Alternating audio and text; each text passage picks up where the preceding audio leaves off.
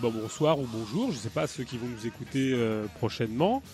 Alors voilà une nouvelle émission de Radio Vostani qui, qui, qui, deviennent rares, bien, bien évidemment. Alors une émission qu'on a intitulée euh, dans un grand consensus euh, Le culte de la charogne. C'est-à-dire qu'après la pandémie, en fait, bah, c'est la guerre, hein, voilà. Bon, on va tenter de discuter sur un terrain peut-être moins convenu que celui qui nous est imposé, avec nos amis et camarades qui sont tous connectés personnellement, les termes qui sont abordés, ils font un peu partie de ma, ma matrice euh, originelle. Cela me tenait à cœur pour euh, notamment parce que euh, parce que je suis je suis un ancien lecteur de conscience, l'un des derniers même presque malheureusement ou heureusement en France. Je sais pas trop comment on pourrait dire ça. J'ai eu l'honneur d'être un des derniers lecteurs et comme fils d'un insoumis des guerres coloniales. Alors finalement, ce sont, moi je le concevais pas bien évidemment, et vous non plus sans, sans cette convivialité. Euh, donc merci aux habitants de la Lune d'être là. Euh, je vous laisser le soin de vous expliquer.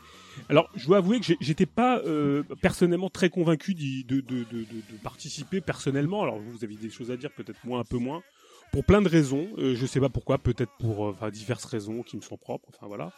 Mais finalement, alors la discussion avec Georges m'a un peu, m'a un petit peu réchauffé parce qu'on a besoin de convivialité, on a besoin de partager des, de partager des moments et des, et des échanges.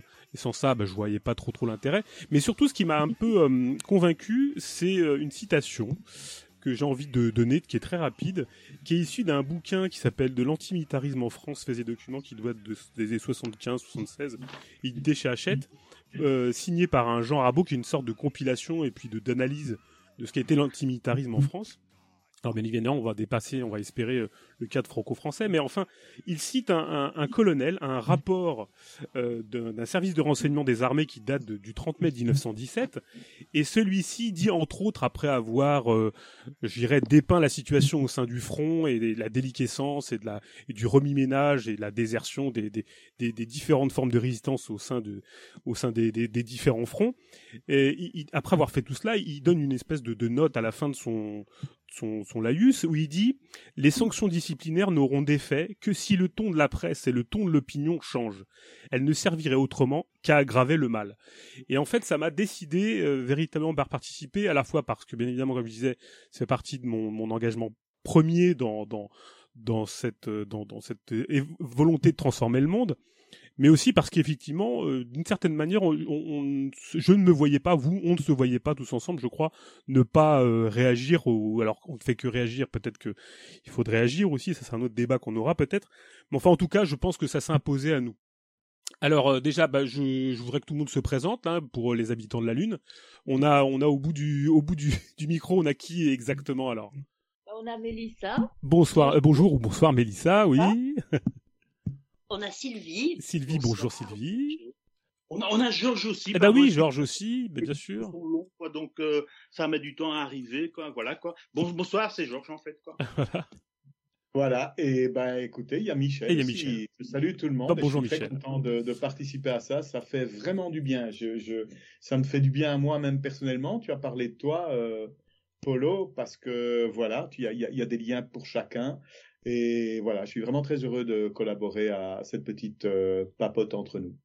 Alors, est-ce que euh, bon parce que là on, vient de quitter une situation qui était celle de la pandémie dont on avait déjà donc je renvoie les gens qui veulent nous écouter précédemment euh, sur, cette question on s'était dit en, terminant le son la dernière fois que euh, finalement euh, business as usual et puis finalement bah, toujours business as usual sauf que vient de se greffer dernièrement ces événements sur euh, sur l'Ukraine, sur la guerre. Mais alors est-ce que c'est particulièrement l'Ukraine en particulier? Ça, c'est un vrai une vraie question dont on va peut-être discuter. enfin, en tout cas, le phénomène qu'on appelle euh, guerre.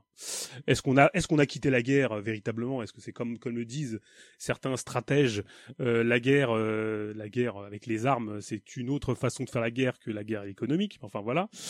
Mais est-ce que est-ce que est-ce qu'on a vraiment changé de situation? Bien sûr qu'on n'est plus en pandémie, mais est-ce que est-ce que la guerre, euh, la guerre qu'on nous propose, est-ce qu'elle est pas euh, déjà dans un premier temps, c'est pas une guerre que moi je qualifierais d'une surtout une guerre de, de des propagandes, parce que euh, on, on, est quand même, on est pris entre des feux, on est pris dans des dans des discours qui nous sont qui nous sont adressées euh, en, fonction d'où on se trouve.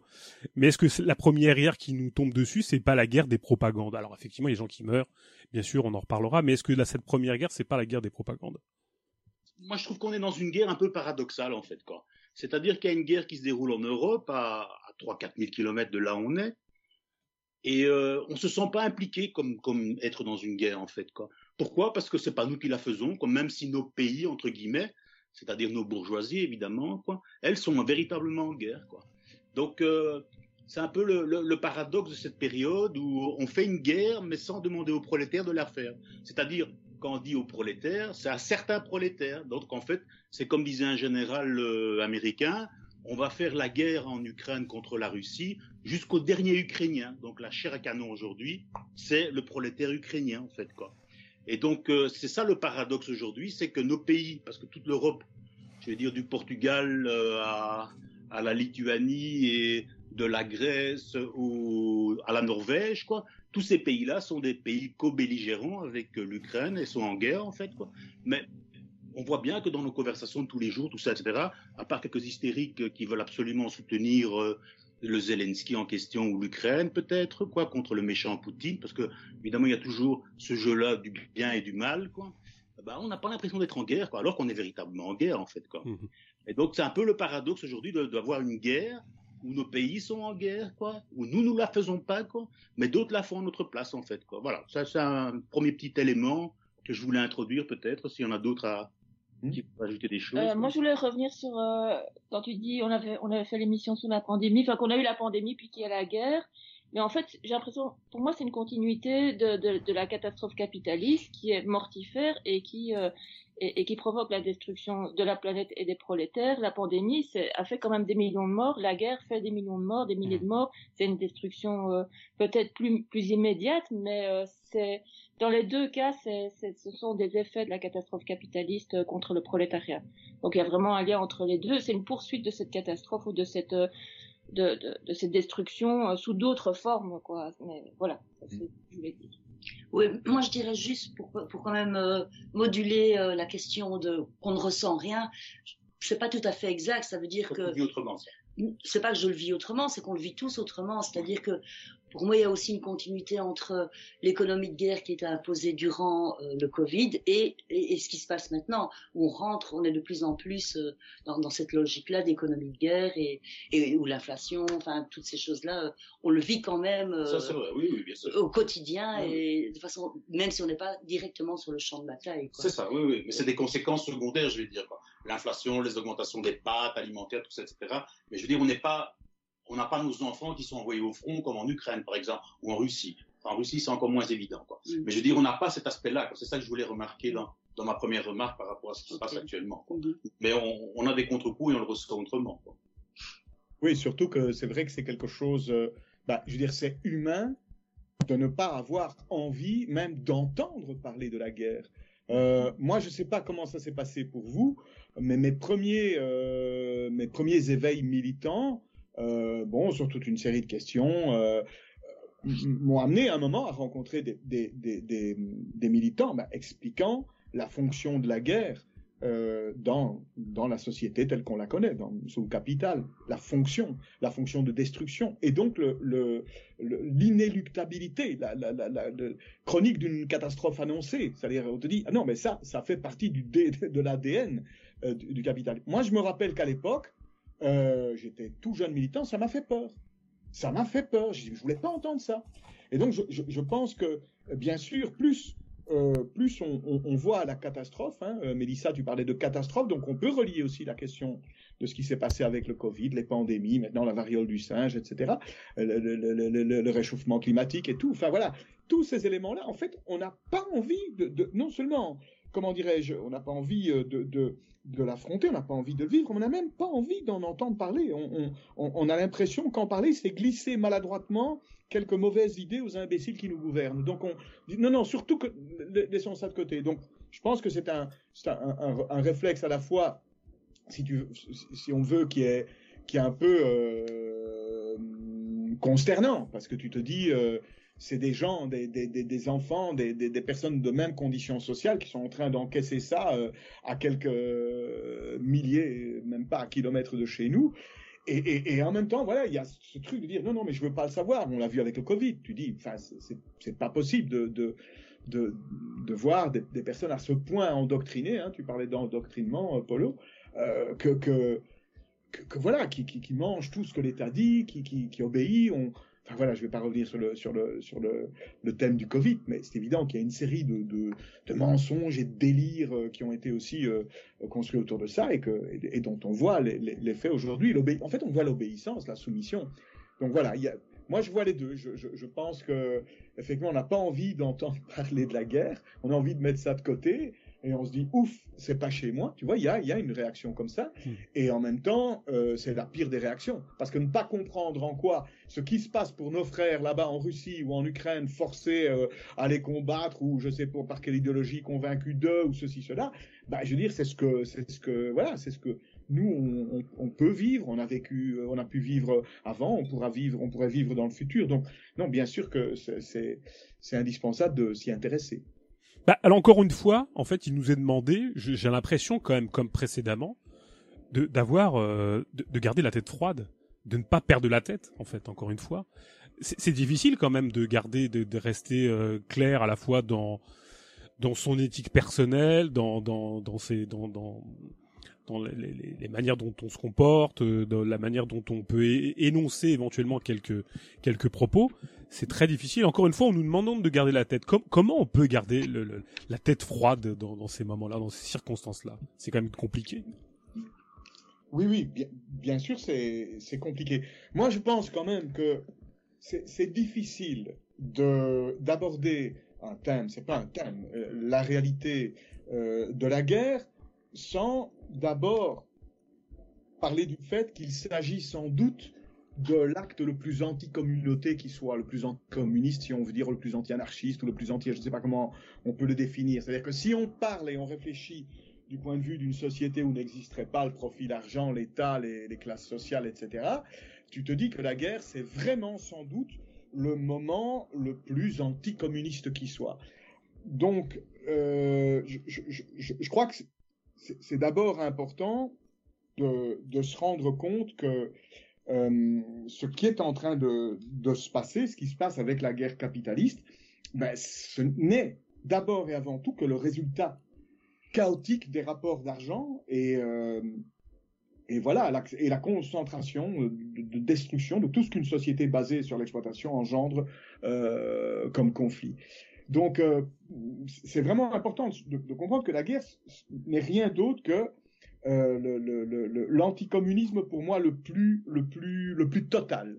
Euh, le, moment où l'absurdité d'un système qui met en avant l'intérêt et les besoins de l'économie plutôt que ceux des êtres humains montre toute sa force. Ça, c'est la guerre. C'est l'expression, voilà, totale de, de, de ce qu'est l'anti-humain. On envoie des êtres humains prolétarisés euh, qui sont payés ou pas, euh, euh, voilà, pour servir de chair à canon ou de bourreau pour d'autres humains prolétarisés. Ça, ça, ça, ça n'a ça, juste pas de sens d'un point de vue humain.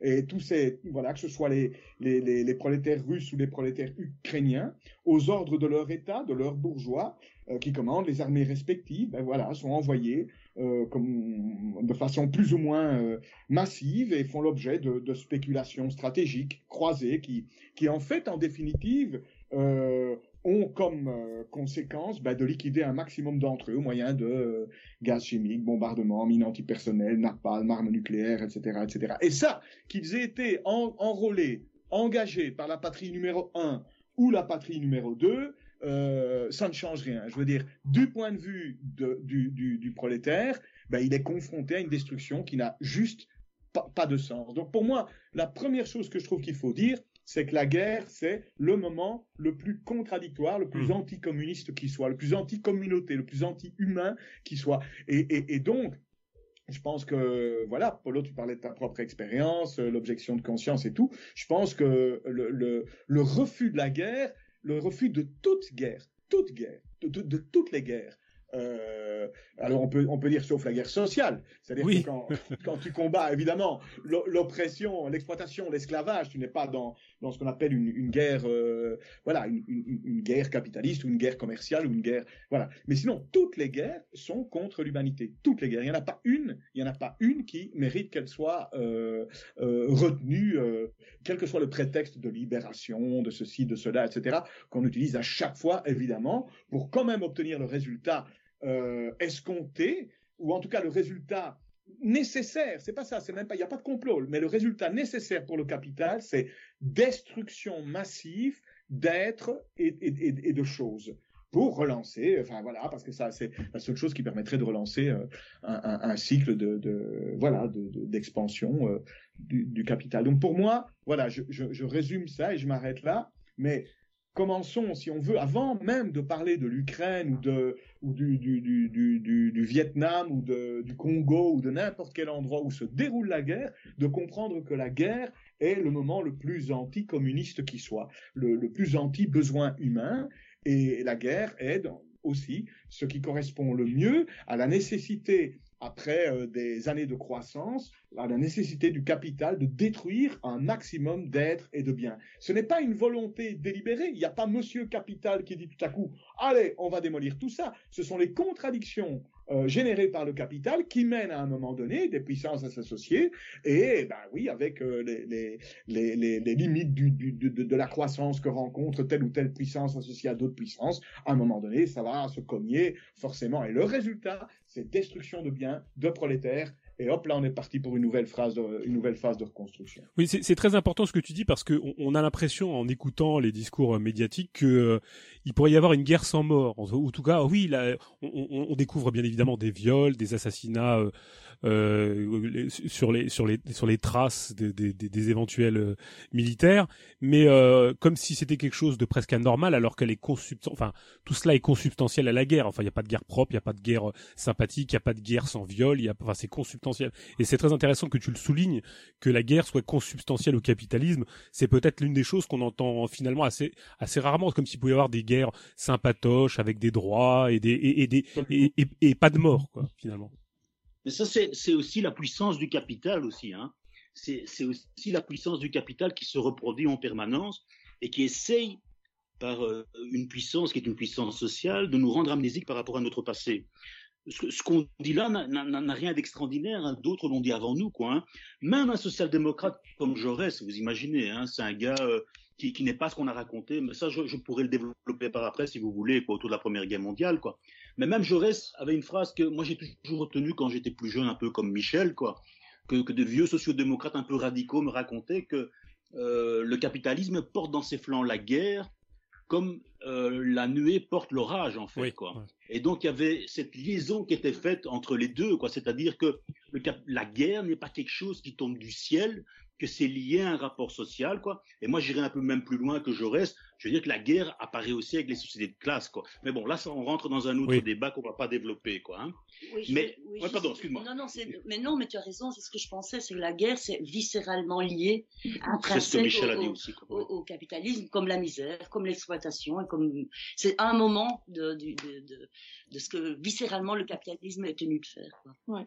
Et la guerre n'est pas euh, un élément naturel de l'homme. Euh, euh, contrairement à ce qu'une certaine idéologie, même parmi les anthropologues aujourd'hui, essaye de défendre en trouvant des, des exemples soi-disant de, de guerres préhistoriques euh, qui sont euh, impossible puisque dans la, dans la préhistoire, il n'y avait pas encore les sociétés de classe. Mm. Mais là, on va pas aller trop loin parce qu'il faudrait parler alors de la confusion qu'il y a entre la violence, la violence, la violence interpersonnelle, et donc on trouve des cadavres dans le paléolithique, tout ça, etc. Et les guerres qui nécessitent alors la construction d'États, la construction d'institutions, dont l'armée, c'est-à-dire de prendre des hommes de la société pour en faire une, une, activité particulière, c'est-à-dire d'organiser un corps dans le corps social une armée qui va protéger ceux qui sont les puissants, quoi, et aussi permettre la guerre à l'extérieur, quoi, c'est-à-dire aussi bien à l'intérieur qu'à l'extérieur.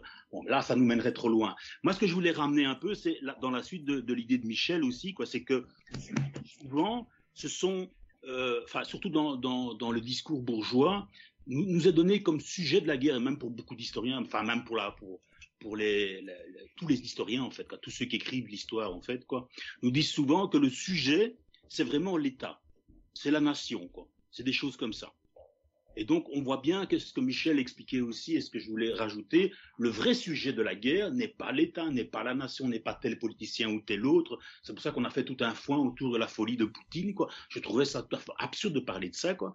Le, le, vrai sujet de cette histoire-là, de la guerre, quoi, c'est vraiment le capitalisme, en fait, quoi. Et ça, c'est quelque chose qu'on oublie souvent, en fait, quoi.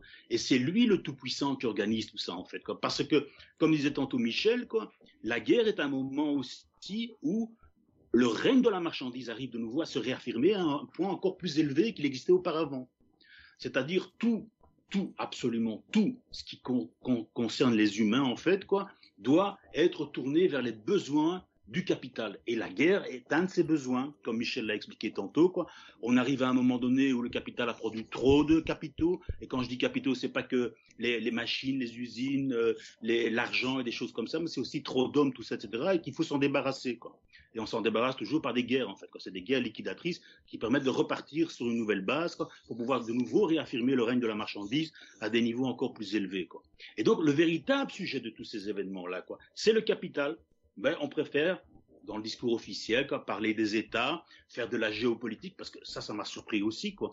Le nombre de, de, brochures militantes qui nous faisaient des cours de géopolitique, quoi, c'était absolument dingue. C'est-à-dire, on, avait des calculs sur euh, la production de blé d'un pays par rapport à un autre, les intérêts que telle compagnie a. Évidemment, tout ça joue, quoi. Mais tout ça joue dans un deuxième temps, quoi. Le premier temps, c'est vraiment le capitalisme qui a besoin de la guerre, en fait, quoi, pour régler ses contradictions internes, quoi. Et ces contradictions internes, c'est d'un côté une surabondance de capitaux qui n'arrive pas à valoriser, et de l'autre côté, la production aussi de son ennemi, son ennemi historique, j'allais dire. C'est-à-dire que le capital produit lui-même les contradictions qui vont permettre son dépassement. Et son dépassement, c'est la révolution et c'est le prolétariat. Et ça, on a tendance aussi à oublier quand on parle de la guerre, évidemment.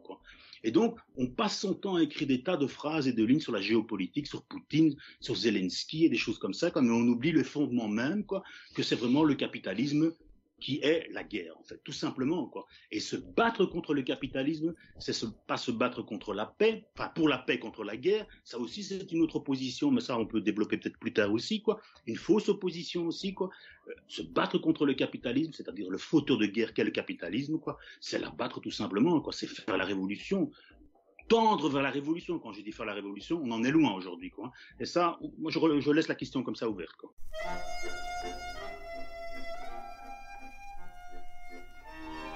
Quand au bout de huit jours, le repos terminé, on va reprendre les tranchées, notre place est si utile que sans nous on prend la pile, mais c'est fini, on en a assez, personne ne veut plus marcher. Et le cœur bien gros comme dans un sanglot, on dit adieu au civelot. Même sans tambour, même sans trompette, on s'en va là-haut en baissant la tête. Adieu la vie, adieu l'amour, adieu toutes les femmes. C'est bien fini, c'est pour toujours de cette guerre infâme.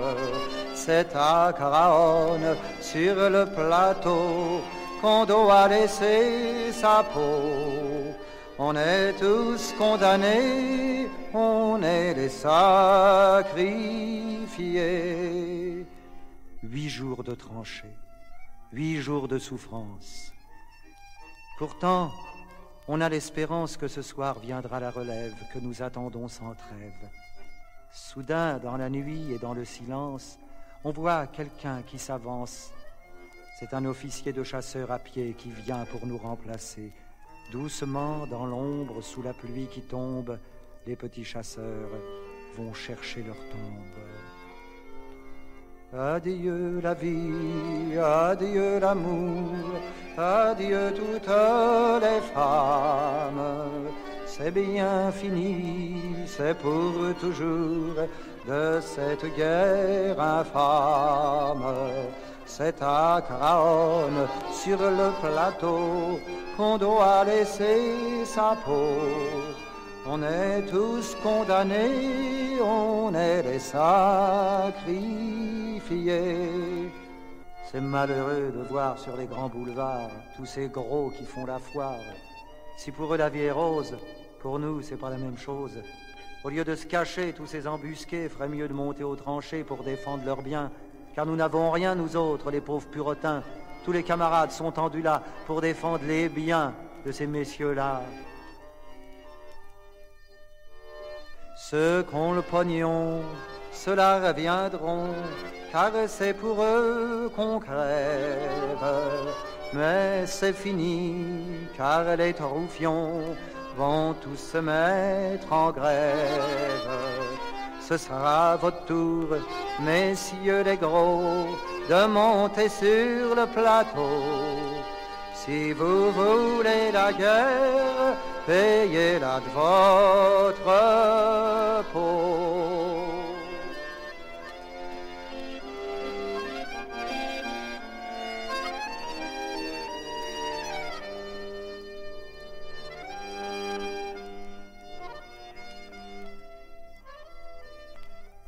Non mais c'est intéressant ce que tu dis sur la géopolitique. Est-ce que la géopolitique c'est pas ce qui reste quand on veut pas euh, soit traiter de la question de la lutte des classes ou quand on, s'intéresse finalement peu à l'auto-organisation des, des, des, formes de résistance aussi modestes soient-elles et aussi limitées soient-elles pour euh, pour justement masquer l'absence de d'initiatives euh, autonomes.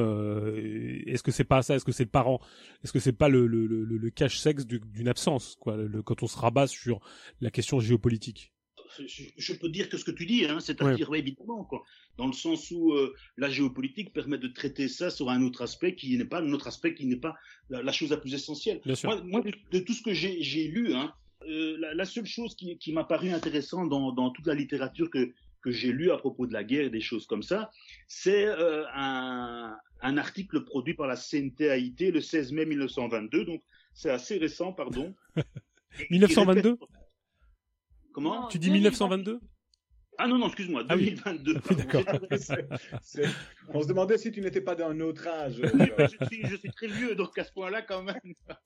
Il peut y avoir des choses d'actualité, cela dit. hein. C'est tout à fait, tout à fait. Même des vieilles choses pour avoir Ouais. l'actualité, comme tu dis, quoi. Et donc, c'était un espèce de recensement de tout ce qui se passe en Russie et en Ukraine, quoi. C'est-à-dire où il y a des centres de recrutement qui sont attaqués, où il y a euh, des rébellions, où il y a des désertions, où il y a, enfin voilà.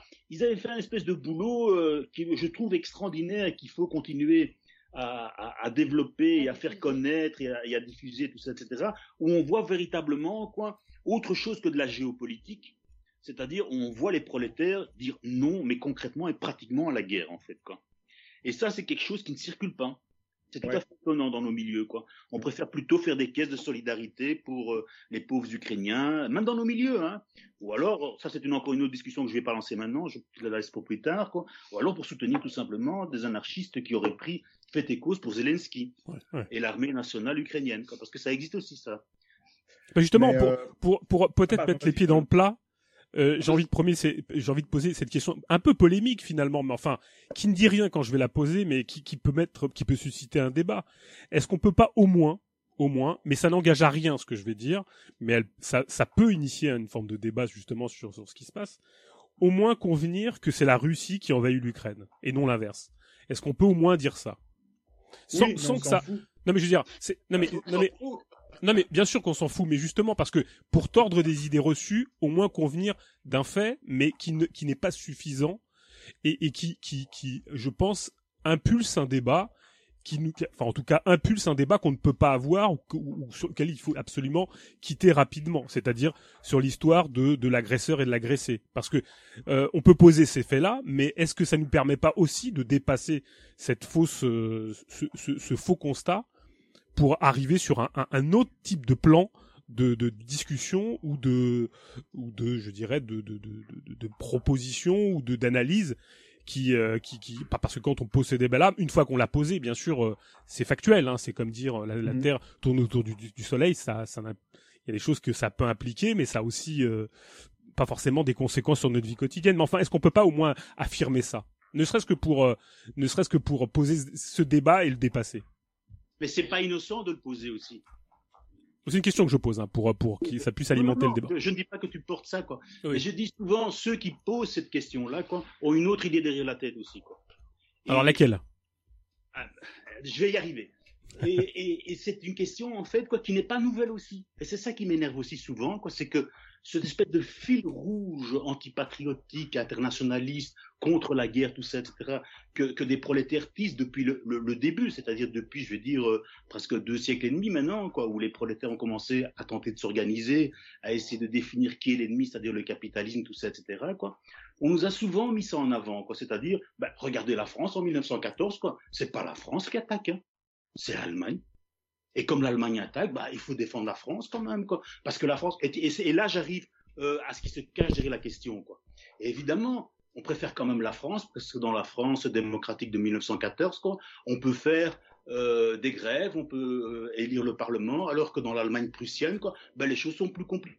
Il y a le militarisme, il y a, les Prussiens, il y a, l'espèce de côté militariste de, la Prusse, tout ça, etc. Et qu'on peut pas. Et donc, on doit défendre quelque chose. Il y a, il y a toujours un discours comme ça. Et ça, c'est un discours que certains anarchistes, par exemple, en, ou antifascistes, parce qu'il y y a un peu de tout là-dedans, quoi, qui, tiennent en Ukraine aussi en disant oui, oui, L'important, c'est que la Russie soit l'agresseur. Mais quand tu dis ça, tu n'as encore rien dit, quoi. Parce que quand tu dis la Russie est l'agresseur, quoi, il faut aussi voir, et là, on reglisse de nouveau sur la géopolitique, quoi, comment ça a été organisé, cette guerre-là, en fait, quoi. Et on peut dire la même chose aussi pour 1914, quoi. On voit bien que aucune des parties autour de la table de la guerre de 1914, quoi, n'est pas plus belliciste l'une que l'autre, quoi. La, France organise avant 14 quoi euh, un, réarmement massif quoi. Augmente le, de, de, deux ans à trois ans le service militaire passe des accords avec l'Angleterre quoi. Juste la veille de 14 ans encore qu'il y a le président qui se trouve en Russie quoi pour essayer de signer des, pas pour essayer mais pour signer des accords d'alliance quoi contre l'Allemagne la, et l'Autriche-Hongrie quoi. Et donc on a comme, comme un paradoxe où la France se présente comme étant attaquée, alors que depuis des années, elle fait tout pour essayer finalement d'augmenter tous ces processus qui vont vers la guerre, en fait. Quoi. Il en est de même pour l'Ukraine aujourd'hui. Et on, préfère cacher ça et on préfère parler que de l'agresseur. Mais c'est pour ça que, comme disait Michel, on s'en fout. C'est pas l'agresseur et l'agressé qui nous qui, pour nous quoi. Et c'est non plus pas une guerre offensive une guerre défensive. Une guerre offensive, ça serait mal, et une guerre défensive, ça serait bien parce qu'on se défend. Mais pas du tout. On est contre toutes les guerres et peu importe qui est le belligérant qui a commencé. C'est ça la question. Ouais, en fait, c'est pas la... non non non, je voulais juste dire c'est pas la Russie qui attaque l'Ukraine, c'est la bourgeoisie qui attaque le prolétariat. Ça oui. Et, non, c'est notre point de vue ça. Ça c'est notre point de vue. C'est exactement ça. C'est vrai qu'on s'en fout un peu mais la question est intéressante. quand je dis quand je dis on s'en fout, c'est c'est pas c'est pas c'est même pas pour provoquer, c'est parce que la réalité de la guerre est expliquée ben, par ceux qui tiennent les commandes. Donc, si tu veux, euh, le, le, ce que tu viens de, de, de décrire, euh, euh, voilà, Georges, nous, nous, nous, que ce soit par rapport à la guerre 14-18, effectivement, cette espèce de d'archétype de, de la guerre, euh, oui, si là le, le, le texte euh, de Léonie qui, qui, explique que plus personne ne se souvient de l'archevêque de Sarajevo, enfin j'exagère, mais franchement le, le, prétexte, ce qui a fait qu'à un moment donné tout c'est l'archevêque, la, la, comment il c'était quoi? Tu vois qu'on s'en souvient plus, même moi je m'en souviens plus.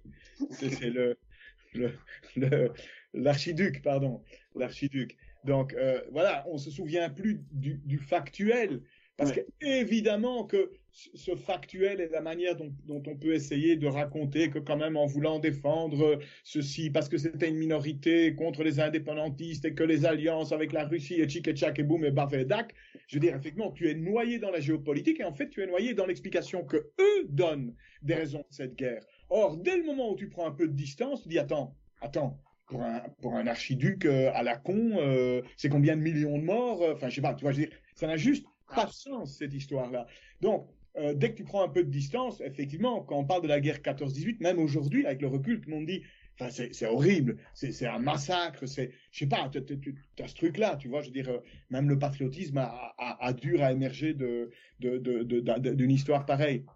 Donc oui, moi je pense que euh, la question de, de c'est pas qu'on s'en fout, qu'on est indifférent, on est indifférent à la manière dont on va nous piéger dans une défense nationale ou dans une euh, euh, voilà une défense de l'OTAN ou une défense de de, de de, la Russie ou de je veux dire, on va essayer de nous piéger là-dedans pour que ce soit encore une fois leur histoire qui s'impose.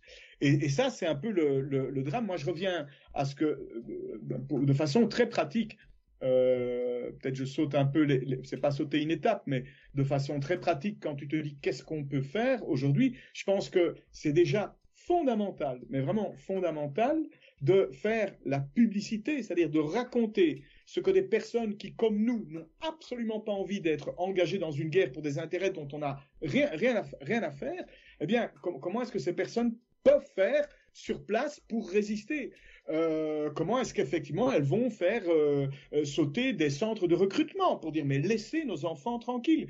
Comment ces femmes ont fait grève, enfin ont été à la mairie. Là il y a voilà le récit je vais pas vais pas le donner maintenant mais qui est aussi dans les le texte dans les textes qui racontent voilà quelques quelques éléments de résistance. Et ce qui est dingue c'est que ça c'est vu comme une les éléments de résistance existant en Russie comme en Ukraine, hein, ces exemples-là sont vus, mais simplement parce que c'est l'histoire ben, de notre classe, des gens comme nous qui n'ont aucun intérêt à être bouffés dans une histoire entre concurrents capitalistes, eh bien, ces éléments-là, on n'en parle pas. On n'en fait pas promotion, on n'en parle pas. Quand tu vois même tous les textes qu'on a, qu'on a lus, qui ont été distribués, tu te dis, c'est fou quoi. C'est trois pages ça. Enfin, c'est deux ou trois pages pour parler de, ce qui est en fait essentiel c'est ce, qui fait que le prolétariat peut construire sa propre histoire par rapport à la guerre. Euh, je vous disais tout à l'heure que voilà, ces derniers temps, j'avais pas mal, euh, pour toute une série de raisons, euh, relu et, retravaillé un petit peu sur ce qui s'est passé durant la, guerre du Vietnam. Mais c'est incroyable encore aujourd'hui comment on peut associer la guerre du Vietnam à une histoire d'un grand méchant tigre qui serait des Américains et qui aurait voulu manger manger le petit euh, le petit peuple courageux vietnamien. Fable que tous les gauchistes en 68 et jusqu'en 70 ont porté et continuent à porter, euh, en oubliant en oubliant l'essentiel, c'est que si la plus forte armée du monde à l'époque a été défaite, ben c'est parce que les êtres humains qui la composaient ont refusé de se battre et se sont dit mais attends, on n'est pas tous égaux ici. Attends, c'est quoi cet officier qui vient ici pendant six mois et qui n'a que six mois pour faire sa promotion alors que moi je suis conscrit et je reste un an? Ça, je parle du Vietnam. Hein. Et, donc moi, pendant un an, je vais essayer de sauver ma peau. Mais cette espèce d'enfoiré, là, lui, il va monter des galons si pendant ces six mois, il réussit à bien envoyer ses soldats au front. Donc à un moment donné, ben, les soldats, ils ont dit attends, on va lui, on va lui balancer une grenade pour qu'il se calme celui-là. On va d'abord la mettre dans son lit, mais on va lui faire comprendre que la prochaine, il est pour lui les fameux fragging, certaines choses qui, sont, qui ont maintenant émergé, mais vous verrez ça dans aucun des grands films hollywoodiens sur, euh, sur la, la, la, guerre du Vietnam, toujours présenté comme une espèce d'immense apocalypse. Pourquoi je parle de ça? Parce que si on ne va pas chercher notre histoire, l'histoire de notre résistance, l'histoire de comment des êtres humains n'ont plus voulu se battre et ont donc arrêté la guerre, eh bien voilà, on parle, on parle d'autre chose. On parle de comment eux imposent leur histoire. Et leur histoire, ben, c'est l'histoire de leur victoire. Je parle de la bourgeoisie, je parle du capitalisme, je parle des nationalistes. C'est l'histoire de leur victoire, l'histoire de leur défaite, du point de vue des rivalités qui les opposent entre eux. Les princes de l'argent se battent et nous, on doit écouter leurs euh, leurs commentaires. Quoi. Ce sont des concurrents des marchands de tapis qui sont en train de se claquer euh, dans la gueule, qui sont armés des fusils, ah, armés de fusils. C'est pas eux qui sont armés de fusils. Ils, achètent des armes pour après les foutre dans les mains des prolos qui vont aller s'entretuer. Ce sont des rivaux financiers, économiques, des conquérants de nouveaux marchés, tous ces milliardaires associés d'un pays, hein, jaloux des, milliardaires associés d'un autre. Euh, voilà, on a d'un côté Poutine, on a Trump, enfin on a plus Trump, on a, on a Biden maintenant de l'autre, les propriétaires de patrie numéro un, de la patrie numéro deux, et ils envoient tout ça se faire massacrer. Donc voilà, pour moi, une autre grande question et qui me semble vraiment essentielle si on veut réfléchir à, ce qui est en train de se passer maintenant, c'est essayons de voir où nous, nous, prolétaires, nous, êtres humains, on est concernés. Et là-dedans, là où je me sens concerné, bah, c'est quand je vois ces mères de famille qui vont à la mairie pour dire euh, vous, arrêtez, c'est quoi cette connerie de mobiliser nos enfants et de leur dire que s'ils vont pas se battre, on, les, les fout en tôle. Moi, je veux pas que mon gamin aille, crever pour des intérêts qui sont pas les siens. Voilà. Et, de ça, de ça, c'est ça qu'on doit aujourd'hui, dont on doit aujourd'hui faire la publicité, en parler, le relier avec, avec l'histoire de, de, de, toutes les luttes qui ont été faites dans toutes, dans toutes les guerres pour comprendre un peu où se situe l'humain et où se situe le capital. Non mais c'est bien de, de, réaffirmer. Enfin moi je, je, je, trouve nécessaire de réaffirmer que c'est un que cette cette question de l'agresseur et de l'agressé c'est un faux débat et c'est un faux débat parce que c'est un débat de propagande. On le voit bien. Euh, je pense que vous devez tous regarder un petit peu les chaînes, euh, différentes chaînes info. On voit bien qu'il y a trois, quatre interlocuteurs qui se qui se, qui se déplacent de plateau en plateau. Alors je ne sais pas, pas par qui ils sont mandatés, mais qui viennent seriner un discours très très idyllique sur une information très très contrôlée de la part de la propagande ukrainienne, euh, qui, qui verrouille absolument, puisqu'on est quand même face à une une forme de, de, de, de maîtrise de, l'outil médiatique qui est, qui est, assez absolue. Euh, donc il, il, était important de, je, je, trouve, de sortir de ce débat-là pour arriver, comme tu le disais, euh, je, je, pense, Michel, sur un débat qui nous concerne nous, qui, nous concerne nous en tant que, que classe et en tant qu'être humain. C'est-à-dire que euh, on n'a pas à se laisser piéger dans ce, dans, dans ce débat, en tout cas. Je mmh. pense que c'était mmh. nécessaire de, de réaffirmer pour arriver sur un autre débat qui, pour le coup, nous concerne. Mais il est quand même euh, important de, de, je dirais, de dépasser ce cadre-là du, de l'agresseur et de l'agressé, parce que c'est bien évidemment pas suffisant comme, comme, comme problématique, enfin, en ce qui nous concerne. Oui, euh, exactement. En plus, on est vite coincé. Euh, tu as vu dans l'histoire. C'est vrai que quand. C'est ça qui est très coincant, c'est quand on te dit, euh, on te dit ah oui la petite la petite Ukraine agressée. Bon, tu dis attends, oui, euh, d'abord c'est pas l'Ukraine en tant que telle, c'est de nouveau les prolétaires du coin qui se font bombarder sur la gueule, etc.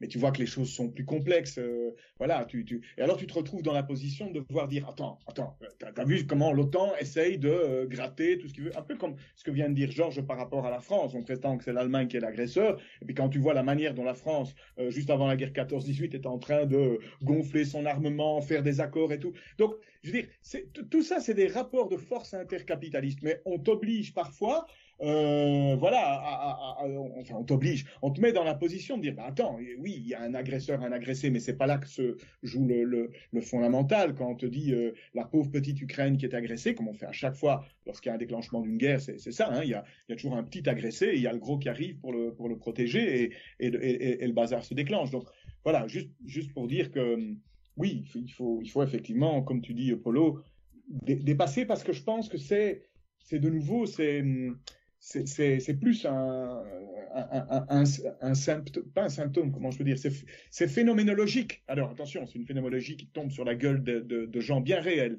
mais je veux dire par rapport aux, raisons centrales pour lesquelles ce type de, conflit se, se, dégage, bon, c'est clair que derrière, il y a la nécessité pour le capital de généraliser des destructions. C'est clair.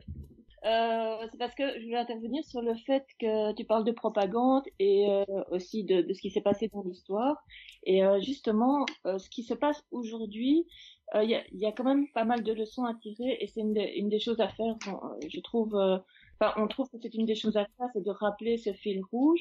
ce qui se passe aujourd'hui avec des anarchistes qui vont se battre pour la défense de la nation ukrainienne contre l'agression russe. Euh, puisque c'est ça le discours, euh, ça, ça, ça, rappelle des faits dans l'histoire aussi. Et euh, tout à l'heure, on parlait du texte de Christian Léonie. On va, ce texte qu'on a lu, qu'on trouvait intéressant, qui s'appelle Adieu la vie, adieu l'amour, Ukraine, guerre et auto-organisation, euh, fait référence à une publication qui a été faite sur un site qui s'appelle Quatre zones, euh, une publication qui s'intitule Les anarchistes contre la guerre et euh, qui qui évoque différentes tentatives de, groupes anarchistes contre la guerre, la première guerre mondiale justement puisqu'on en parlait, et justement contre ces discours nationalistes qui disent qu'il y a euh, du côté de, de, des anarchistes, certains anarchistes ont été défendre l'union sacrée alors qu'ils étaient antimilitaristes, euh, qu'ils avaient même une propagande euh, antimilitariste révolutionnaire avant la guerre et mais que au moment de, de, du déclenchement de la, Première Guerre mondiale, pour défendre soi-disant la liberté contre le militarisme prussien, euh, il fallait s'engager et il fallait aller se battre euh, et mourir pour la nation. Euh, et donc tous ces textes sont, sont vraiment intéressants euh, à ce niveau et ce serait vraiment intéressant de les, de les relire parce qu'ils réaffirment la position révolutionnaire qui est de refuser la guerre nationaliste la seule guerre qu'on accepte, c'est la guerre révolutionnaire, c'est la, c'est, la transformation de la guerre bourgeoise en guerre révolutionnaire.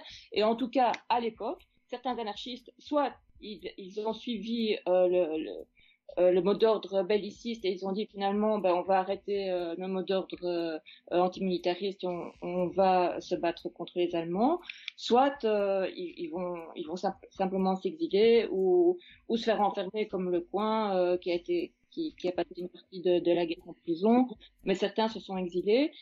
Euh, par contre, d'autres anarchistes euh, ont, comme dans le manifeste des 16, euh, on, on, dit qu'il fallait qu'il fallait continuer la guerre parce qu'elle était juste. Et aujourd'hui, je trouve que c'est important de faire le lien entre ce qui s'est passé à l'époque et ce qui se passe aujourd'hui, justement pour pour qu'on ne reproduise pas les, mêmes erreurs euh, euh de d'accepter de, de, s'engager dans une guerre euh, interbourgeoise.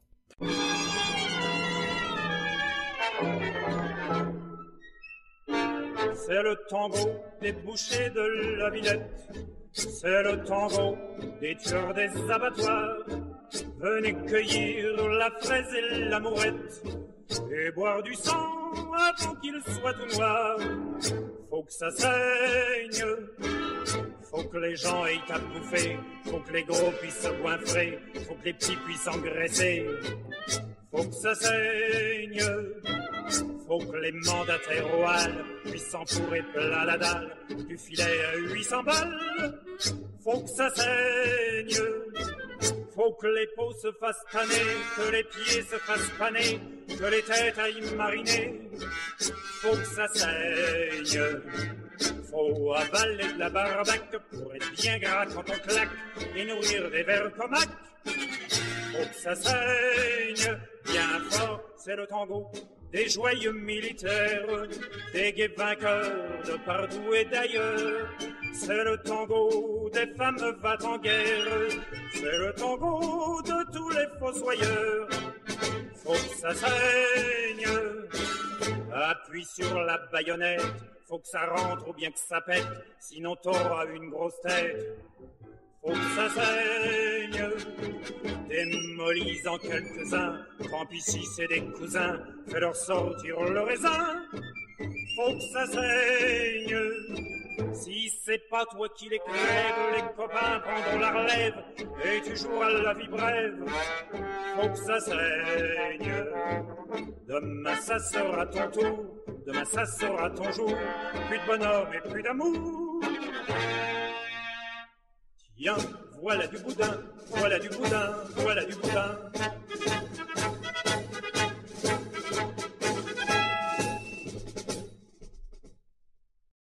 À l'époque, avaient, les gens avaient l'impression que ils pouvaient encore faire la révolution et la guerre. Est-ce que là, la problématique de la révolution se pose? Je suis même pas sûr. On a des anarchistes qui euh, euh, bah, très minoritaires, très très très plus que minoritaires, presque quasiment inexistants, euh, qui qui ont encore des des, des des velléités de vouloir rejoindre le front ukrainien en pensant pouvoir peser de tout leur poids sur euh, sur les événements or que alors on sait très bien que l'armée ukrainienne verrouille au maximum la manière dont euh, ils pourraient se comporter. Et ce que ça présuppose en fait c'est qu'ils rejoignent totalement euh, totalement le, l'armée ukrainienne quoi. Pardon Georges? Mais pas que l'armée ukrainienne je vais dire toutes les armées. Oui, bien sûr. J'irai même plus loin, et ça, je discutais encore il n'y a pas très longtemps avec un camarade très loin, c'est que euh, lui, il s'était intéressé fortement à ce qui s'était passé en Syrie, en fait, hein, autour des printemps arabes, quoi. Et on avait vu le, le, le, le parallèle de ce qui se passe aujourd'hui, quoi. C'est-à-dire cette utopie de s'imaginer que on peut, dans une guerre et dans une armée conventionnelle, quoi, s'imaginer un moment d'autonomie, quoi, par rapport à la guerre elle-même, quoi, à ceux qui te pourvoient en matériel, quoi, et à ceux qui t'ordonnent, parce que finalement, on t'ordonne toujours de faire quelque chose sur un front. Il y a des, tactiques, il y a des stratégies à suivre, des choses comme ça. On voit bien, par exemple, par rapport à la Syrie, où au début, on a un mouvement révolutionnaire spontané qui se fait, et qui petit à petit devient une guerre civile en fait. Donc c'est une autre forme de guerre aussi bourgeoise hein, entre deux factions bourgeoises finalement qui se disputent le contrôle d'un terrain en fait quoi et d'une population pardon. Et donc là-dedans, on a vu des révolutionnaires de la première période en fait se transformer en chefs de guerre dans une deuxième période quoi. Et donc on voit bien que tout l'aspect guerrier quoi, l'aspect de qui te donne les armes, qui contrôle les armes te contrôle aussi, in fine. Tout ça n'est pas dépassé. Quoi. Et donc les illusions que certains libertaires, antifascistes, je ne sais pas comment les appeler, quoi, ou anarchistes même, quoi, qui s'imaginent en, faisant des comités de résistance et en s'engageant sous des bannières anarchistes dans euh, les, milices euh, ukrainiennes, quoi. Je te dirais que c'est dans toutes les armées que les armées verrouillent finalement tous ces éléments qui pourraient être un peu disparates pour essayer de les mobiliser. On voit bien même l'exemple historique qui est l'Espagne révolutionnaire, quoi, où les milices, c'est-à-dire où ces, prolétaires insurgés en juillet 36, quoi, pour abattre le coup d'État, quoi, se transforment en milices, quoi, et partent à travers toute l'Espagne comme la guerre au fascisme. Comment en 37 on les militarise, Et donc, cette, fausse conscience ou cette idée que certains là-bas en Ukraine ont de se dire on peut peser sur, sur euh, la situation en, en s'engageant et en mettant l'uniforme ukrainien et en prenant les armes que l'OTAN nous fournit, quoi, c'est une stupidité sans nom en fait. C'est ce que Mélissa essaie de dire aussi, c'est-à-dire qu'il y a des liens à faire avec le passé. On peut pas être amnésique à ce point-là. Il y a des choses qui sont presque à l'identique, je veux dire même les, les, arguments qui sont utilisés par ces soi-disant libertaires quoi, en Ukraine sont quasi les mêmes mot pour mot avec le manifeste des 16 qui a été signé par Kropotkin, Jean Grave et des, et des gens comme ça qui étaient des anarchistes réputés à l'époque. quoi. Et donc c'est mot pour mot quoi, sur la défense nationale, sur la défense des libertés, sur la défense contre le pays agressé, des choses comme ça. C'est mot pour mot. Quoi. Mais, mais, je, mais si je vas-y, vas-y. J'arrive peut-être de la lune, mais oui, c'est possible. C'est possible, mais il y en a tellement que ça. Enfin, je veux dire, c'est un mouvement très. Je pense pas. Je pense je pas. Pense Comme dit Polo, c'est c'est des petites minorités. Quoi. Vois, pas... Mais ça existe parce qu'en Occident ici, tu vois, ouais. je veux dire à Paris par exemple, je vois des, des, des milieux libertaires qui relaient cette propagande-là. Mhm. Là, ça m'emmerde. Okay. Là, ça m'emmerde et c'est pour ça que je m'insurge par rapport à ça okay. en disant non, nous, nous, je veux dire, on a d'autres choses à dire, quoi. On a, on a aussi d'autres choses à revendiquer. Et là, par exemple, ce que Mélissa disait avec les anarchistes contre la guerre, quoi, c'est Ouais. que Malatesta répond à Kropotkin. Tiens, je te laisse Ouais. le dire, quoi. Euh, voilà, par exemple, en 1915, ils sont exilés à Londres et tout un groupe d'anarchistes qui répondent, euh, qui, qui disent, et ça, c'est vraiment des choses qu'on peut, qu'on peut, qu'on peut signer aujourd'hui. Le rôle des anarchistes, euh, quel que soit l'endroit ou la situation dans laquelle ils se trouvent, dans la tragédie actuelle, est de continuer à proclamer qu'il n'y a qu'une seule guerre de libération, celle qui, dans tous les pays, est menée par les opprimés contre les oppresseurs, par les exploités contre les exploiteurs. Notre rôle, c'est d'appeler les esclaves à la révolte contre leurs maîtres. Ouais, et peut-être euh, là-dessus Oui, aussi, euh, je pense que faut aussi se méfier. Je pense que quand tu poses la question, euh, Sylvie, de savoir, euh, tiens, est-ce qu'il y en a tellement de ces anarchistes qui? Et, et Georges, tu réponds non, pas tellement, mais bon, euh, on reporte beaucoup euh, dans les milieux parisiens euh, et on discute de ça et on donne ces informations. Oui, là aussi, j'ai envie de dire, euh, oui, c'est, il y a une espèce de spectacularisation aussi autour de, euh, je me définis anarchiste, j'ai un drapeau noir je vais me battre. Je veux dire, mais ça n'a pas de sens. Ce, dont tu parles, par exemple, sur la question 14-18, on, on, on, le sait au moins depuis ce moment-là. La question n'est pas comment tu te définis. Si tu te définis social-démocrate, bolchevique à l'époque, menchevique, ou bien tu te définis euh, comment euh, communiste, ou euh, euh, enfin il y avait de tout, anarcho-syndicaliste, syndicaliste, il y, y avait de tout, individualiste, etc. La question n'est pas là. La question n'est pas comment tu te définis. La question est que la guerre arrive, tu y participes ou pas Voilà. Tu, tu, y participes ou pas? L'anarchie comme programme, c'est anti-État, donc tu y participes pas. Si tu dis oui, mais moi je suis anarchiste et j'y participe, bah oui, bah vas-y, tu peux t'appeler comme tu veux, mais je veux dire, tu, tu, tu pars du, du, du, côté de la contre-révolution. Ce, ce qui fait la ligne de démarcation, c'est ta pratique. Moi, je m'en fous que tu t'appelles anarchiste. Je m'en fous que tu dises, je suis pour la communauté humaine. Si tu te comportes comme un individualiste de merde, hein, et que tu te dis, oui, oui, il faut qu'on, il faut qu'on réagisse en communauté, il faut qu'on ait des critères communs. Sauf moi, bah, écoute, frère, va faire un tour ailleurs, quoi. Je veux dire, donc, on doit être conséquent avec nos, nos, nos pratiques. Donc, la question de 14-18, et d'ailleurs, c'est, c'est ça qui est, qui est, qui est, qui est merveilleux, euh, quand, quand il y a eu, enfin, merveilleux, avec beaucoup de guillemets, euh, quand, quand effectivement la guerre a été déclarée, euh, qu'est-ce qui s'est passé? C'est Rosmer en parle d'une manière merveilleuse puisque lui, il va, il va, il va, euh, comment dire, il va euh, relever tous ceux qui vont dire oui et tous ceux qui vont dire non. Et tu vois, effectivement, dans les milieux militants, une énorme majorité de personnes qui vont dire oui, mais quand même, finalement, on a toujours été contre la guerre, mais cette fois-ci, on, on se prend. Et donc, tu as toute, toute la, toute, tous les bolcheviks, enfin, la, la, non, pardon, la, la, grande majorité des bolcheviks qui sont à Paris, qui sont pour la guerre, la grande partie des mencheviks qui se mettent pour la guerre, la grande partie des anarchistes, on en a parlé avec le manifeste des 16, mais à Paris, c'est beaucoup plus, beaucoup plus large qui se mettent pour la guerre, la CNT, la grande centrale anarcho-syndicale qui était prête à faire la révolution au moindre coup de fusil, ah ben, de jour au lendemain, on, on y va, on fonce.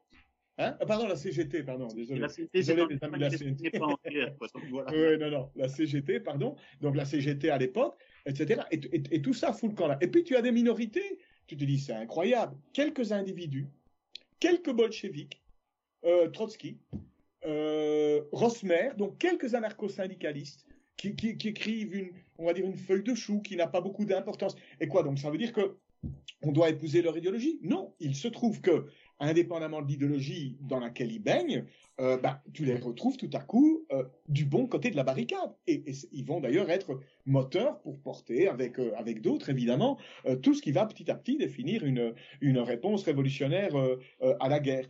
Une, une, des contradictions, par exemple, tout à fait géniale, bon, ben, les révolutionnaires ont l'habitude de taper sur les pacifistes, parce que le mouvement pacifiste est souvent un mouvement qui, en fait, voilà, on va pas développer ça maintenant, mais ne, ne répond pas euh, comment dirais-je, à la, contradiction à la guerre en disant donc il faut changer de système, euh, il, faut, il faut détruire le, système capitaliste, ils vont dire non, non, il faut un capitalisme sans guerre, ce qui est une utopie. Donc on les, on les critique beaucoup.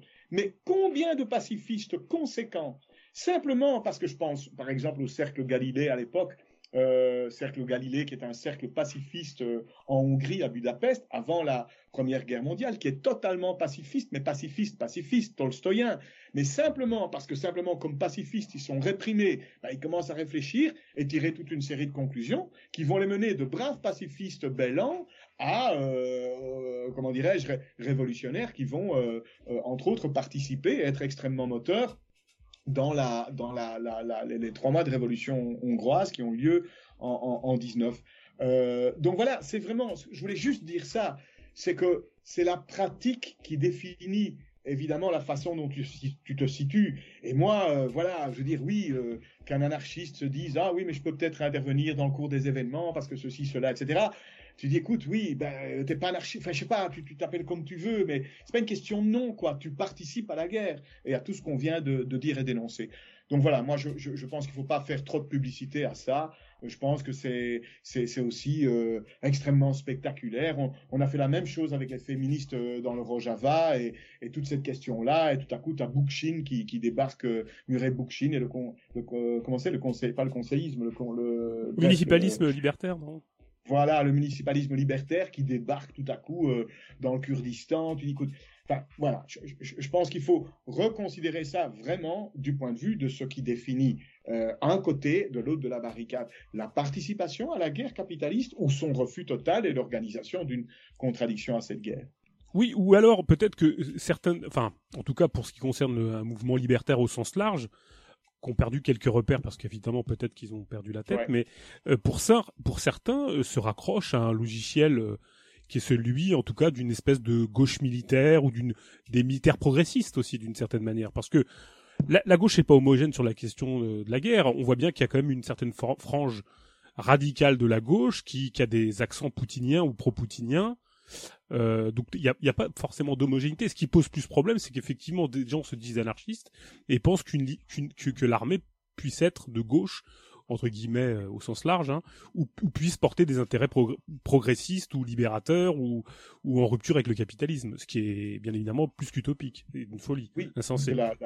Oui. Qui puisse, euh, comment dirais-je, par rapport à l'armée, enfin, je veux dire, on peut, écoute, si, si tu te définis partie d'un mouvement libertaire et d'un mouvement anticapitaliste, ce à quoi tu aspires, c'est la destruction de, de, l'État, c'est-à-dire de ce qui organise euh, l'exploitation, voilà, et, du capitalisme.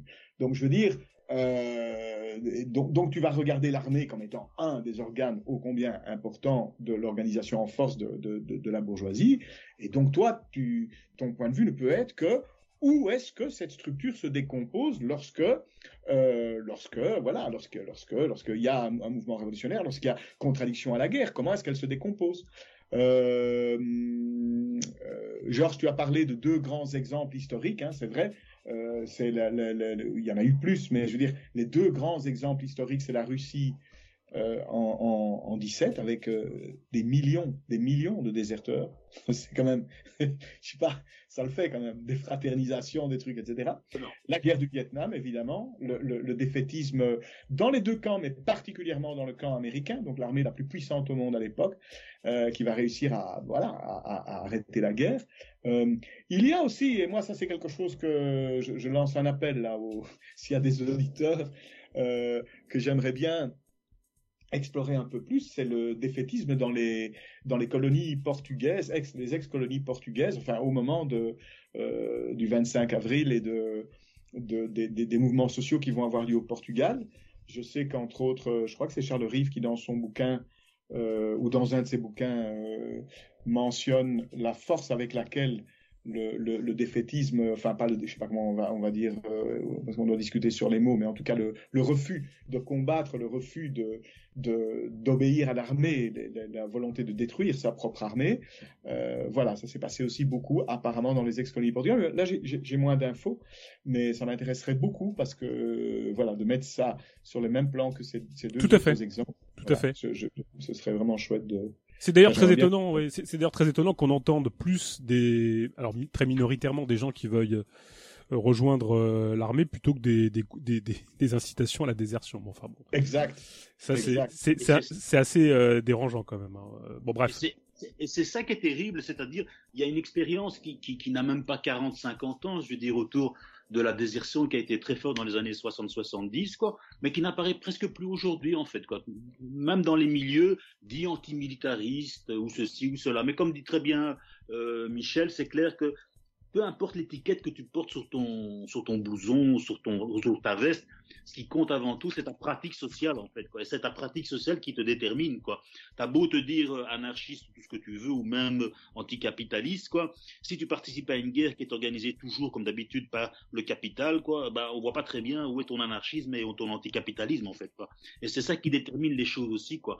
C'est pas l'étiquette ou le drapeau qu'on se met au-dessus de sa tête, mais c'est sa pratique sociale avant tout qui détermine qui on est, en fait. quoi. Et dans quel camp on est aussi. Parce que c'est ça qui est qui est paradoxal, quoi, et qu'on a tendance à oublier aussi, c'est que et c'est pour ça qu'on sort un peu de tout ce qu'on au départ avec la géopolitique et, et le Poutine et l'anti-Poutine et le défensisme ou l'offensisme, des choses comme ça, quoi. On sort de là-dedans parce que nous, notre point de vue, ce n'est pas les pays, ce n'est pas les beaux. Oui, il y a eu un petit bug euh, avec, oui, oui, oui. il y a eu un petit bug avec euh, avec Georges. Ok. Poutine, Poutine. Ça doit être Poutine en fait, voilà, c'est ça, comme dit Sylvie. Donc tu c'est disais un coup de Poutine et de ses sbires quoi pour nous empêcher de parler. Quoi. Donc, euh, ou alors peut-être de Zelensky parce qu'on le voit souvent dans les écrans pour l'instant, le Zelensky. Ouais ouais ouais ouais. ouais. Les écrans, quoi. C'est terrible ce mec-là quoi. Moi je suis sûr qu'après avoir gagné l'Eurovision, il va peut-être gagner la Palme d'Or quoi à Cannes et, et je sais pas ou peut-être même la Ligue des Champions hein, pour toi Michel quoi. Il va peut-être gagner ça oui. aussi, hein, va savoir, ils sont capables de tout ceux-là quoi. Bah, on... C'est ce soir, c'est ce soir. Ah merde, excuse-moi. C'est le rendez-vous de 17h. Euh... On a compris. ah, tu t'es dévoilé. Là, ça y est, c'est fait. euh, on, on, oublie, on oublie quand même de dire que euh, parce que on, on, on, a des, on, a, on, aurait, on serait face à des, des, gens très héroïques, mais il faut quand même dire et souligner que euh, la plupart des Ukrainiens n'ont pas la possibilité de, enfin des hommes n'ont pas la possibilité de quitter leur pays euh, avant 60 ans. Donc c'est quand même une, une, conscription forcée et c'est quand même euh, euh, très très enfin plus qu'arbitraire, mais enfin c'est c'est dégueulasse. Donc euh, c'est quand même euh, c'est quand même à souligner quoi parce que fuir c'est c'est compliqué et quand on a des gens qui en plus rejoignent le camp plutôt que de faciliter l'aide à, je sais pas moi à la fuite ou à la désertion, c'est plutôt à ça qu'on devrait se consacrer. Je, je voulais tenter de, de, de dépasser la, la, la question sur l'envahisseur ou l'agresseur l'agressé est-ce que, est-ce que, est-ce que il serait possible, et alors c'est pas une question, euh, c'est une question que je, qui, est, résolue, je pense qu'on va traiter vite fait. Euh, on nous invite aussi à, j'ai l'impression, pour dépasser l'agresseur agressé, à nous concentrer sur euh, l'affrontement des, des grands blocs. Est-ce que c'est est-ce que c'est une solution de, de, de, de compréhension et d'analyse euh, qui nous paraît impertinent? J'ai l'impression que non plus. Enfin, parce que ça reste encore toujours des questions d'ordre de géopolitique, tout ça. Cette histoire de grands blocs qui seraient qui seraient réorganiseraient et qui se affronteraient. Ça peut être une réalité euh, euh, spatiale, euh, géoéconomique, je ne sais quoi. Mais est-ce que là encore, on n'est pas dans un terrain qui, qui, qui nous intéresse finalement peu, quoi, puisque on, on, le réaffirmait, c'était le terrain de classe, c'est le terrain, c'est le terrain de la communauté humaine, c'est le terrain de. Mais enfin, est-ce qu'on, est-ce qu'on, est-ce que c'est un truc qui nous permet de dépasser l'histoire de l'agresseur et de l'agressé? La question de la réorganisation des blocs. Répondre à la, à la question que tu t'es posée, c'est, on est, c'est pas notre ter notre terrain. C'est de nouveau le terrain nationaliste, alors que ce soit une, un groupement de pays contre un autre groupement de pays, on s'en fout. C'est le, le, terrain de la bourgeoisie, c'est, c'est pas nos intérêts. Nous, euh, nos intérêts, c'est la classe, c'est la communauté humaine, et certainement pas la guerre euh, que, que, que se livrent se livre ces bourgeoisies. On veut, enfin, ce qu'il faut, ce qu'il faut, c'est transformer cette guerre nationaliste en guerre de classe. Ça, c'était une autre discussion. Oui, ça, c'est même, ça va être très difficile. Je, je, la laisserai pour après si tu veux bien, mais j'essaierai plutôt de répondre à ta question à toi, quoi. Euh, en ne faisant pas de géopolitique, ce qu'on peut voir par contre, et ça, moi, je l'ai toujours dit, hein, la guerre, ça se prépare, quoi. Je veux dire, quand, quand, tu travailles bien euh, avant 14, quoi, tu vois que les blocs se mettent en place, quoi, que le réarmement se met en place, quoi, que chacun euh, demande à ses états-majors de préparer des plans de ceci, des plans de cela, tout ça, etc. On, sent que les bourgeois se, se, mettent en branle pour aller vers la guerre. Et on peut dire que, sans tomber de nouveau, comme je te disais tantôt, dans la géopolitique, on peut se dire quand même qu'il y a un phénomène pareil qui est en train de se mettre en place. Quoi. Et ça, ça nous interpelle aujourd'hui parce que tantôt on parlait que des prolétaires ukrainiens qui se font écraser sous les bombes, qui sont appelés à combattre sur le front, et donc on se dit bon ça se passe loin de moi, quand on est tranquille. Moi, je voudrais attirer quand même l'attention des auditeurs, je sais pas combien il y en a, on verra bien, quoi, mais aussi de, des prolétaires d'ici, parce que c'est quelque chose qui leur pend au nez. On entend des bruits de bottes, quoi. C'est fini les, les, bruits de pantoufles, quoi. On entend ouais, des ouais, bruits ouais, tout à fait. Quand, quand je vois, par exemple, Ursula von der Leyen, euh, la, la, présidente de l'Union européenne aujourd'hui, je sais pas si elle est présidente, je sais pas ce qu'elle est, mais peu importe. C'est une des chefs, on va dire, on s'en fout ce qu'elle est, quoi. Et qui était avant ministre aussi de la guerre, enfin on appelle plus la guerre, on appelle ministre euh, de la défense, de la défense aujourd'hui ou de la paix dans certains pays, c'est extraordinaire, quoi. Le, le, le, la linguistique bourgeoise, quand même, toujours nous dire le contraire de ce que c'est, quoi. Bref, parler de cette dame-là, ou parler d'autres gens, etc., etc., on sent que là, ça valse les milliards pour l'instant. Hein. J'entends même qu'en Allemagne, on a prévu un plan de 100 milliards, 100 milliards, c'est pas rien quand même, 100 milliards d'euros, hein, pour ceux qui nous écoutent, quoi, 100 milliards d'euros, quoi, pour pouvoir relancer l'armée allemande. Ah bah, les gars, on se dit, euh, on est bien parti, hein. Donc c'est ça que je veux attirer comme attention, quoi. Ce qu'on discute là maintenant, ça allait être une discussion tranquille autour du, du feu, j'allais dire, ou d'un bon verre, tout ça, etc. Mais ce que le prolétariat en Ukraine pour l'instant et en Russie aussi parallèlement, même s'il subit moins de, désastres que ce qui se passe en Ukraine, quoi. C'est notre futur aussi dans pas longtemps. Hein. Je sais pas, j'ai pas de date, j'ai pas de boule de cristal, quoi. Mais on voit bien que partout ça se réarme, quoi. Aussi bien euh, de ce côté-ci que du côté du Pacifique aussi, où on entend des bruits de bottes du côté de la Chine, du Japon, de la Corée, des choses comme ça, quoi. Où là, euh, Biden, c'est pas pour rien qu'il a été de ce côté-là plutôt que venir ici, quoi. C'est que on sait très bien que la prochaine guerre mondiale, quoi, va commencer plutôt dans le Pacifique. Après, on verra comment elle va s'étendre, quoi. Mais on voit bien qu'ici en Europe, les bourgeois se mettent en route, hein. Ils se mettent en branle aussi, quand même, quoi. Hein. Et ça va, ça coûte des milliards, quoi. Donc, par rapport à ta question, oui, il y a des choses qui se mettent en route, quoi. Les bourgeois sont en train de préparer la guerre. Mon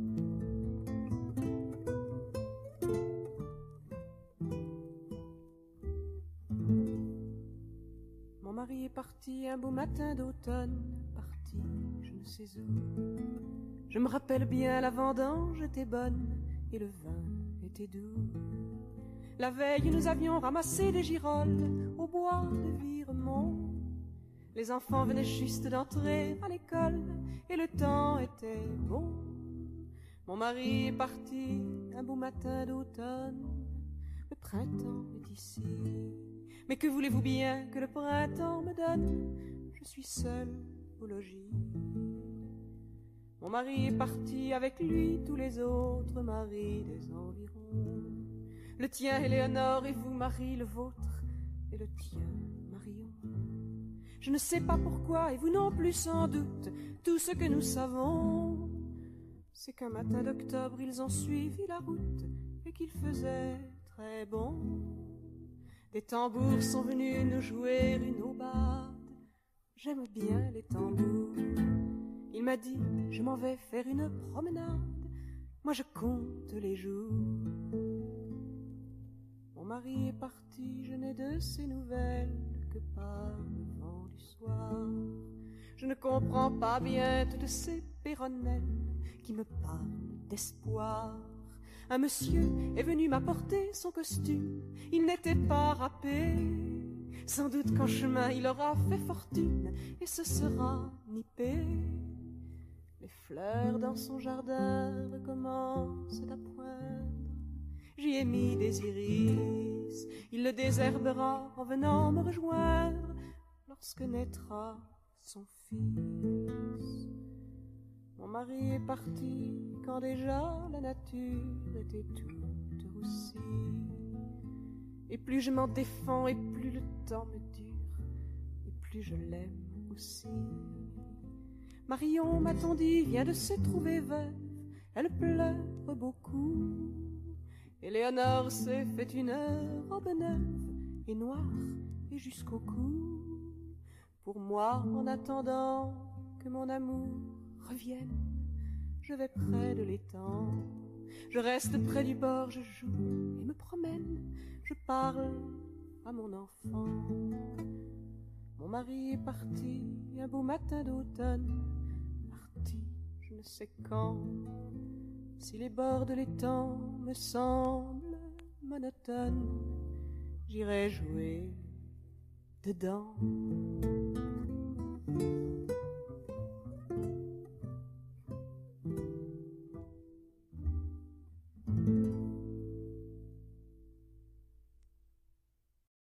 Et ces histoires de Covid et ces histoires maintenant de guerre en Ukraine, tout ça, etc., ça ressemble furieusement à des choses qui se sont déroulées aussi auparavant, quoi, comme euh, par exemple, je parlais des guerres balkaniques et des choses comme ça qui ne touchaient pas directement le cœur de l'Europe, qui étaient à sa périphérie, quoi, mais qui préparaient finalement les prolétaires et les mentalités de manière générale, quoi, au nationalisme, à la guerre, au besoin d'aller se sacrifier. C'est le sacrifice suprême de sa personne, quoi, que d'aller se sacrifier pour des intérêts étrangers, quoi, c'est-à-dire aller mourir au front, tout simplement, quoi. Après l'impôt euh, tout court, quoi, c'est l'impôt du sang qui se mettait en route, quoi. Et donc ça, c'est en train de se préparer. Et ça, ça m'inquiète, quoi. Et ça, ça me fait. Ça, ça, je pense aussi. Euh pour euh, prolonger ce que tu dis, euh, Georges, de nouveau, il faut bien comprendre quand, quand on essaye d'expliquer que le capitalisme sans guerre n'a jamais existé, que donc la guerre est, un, est, est, est, intrinsèque au capital.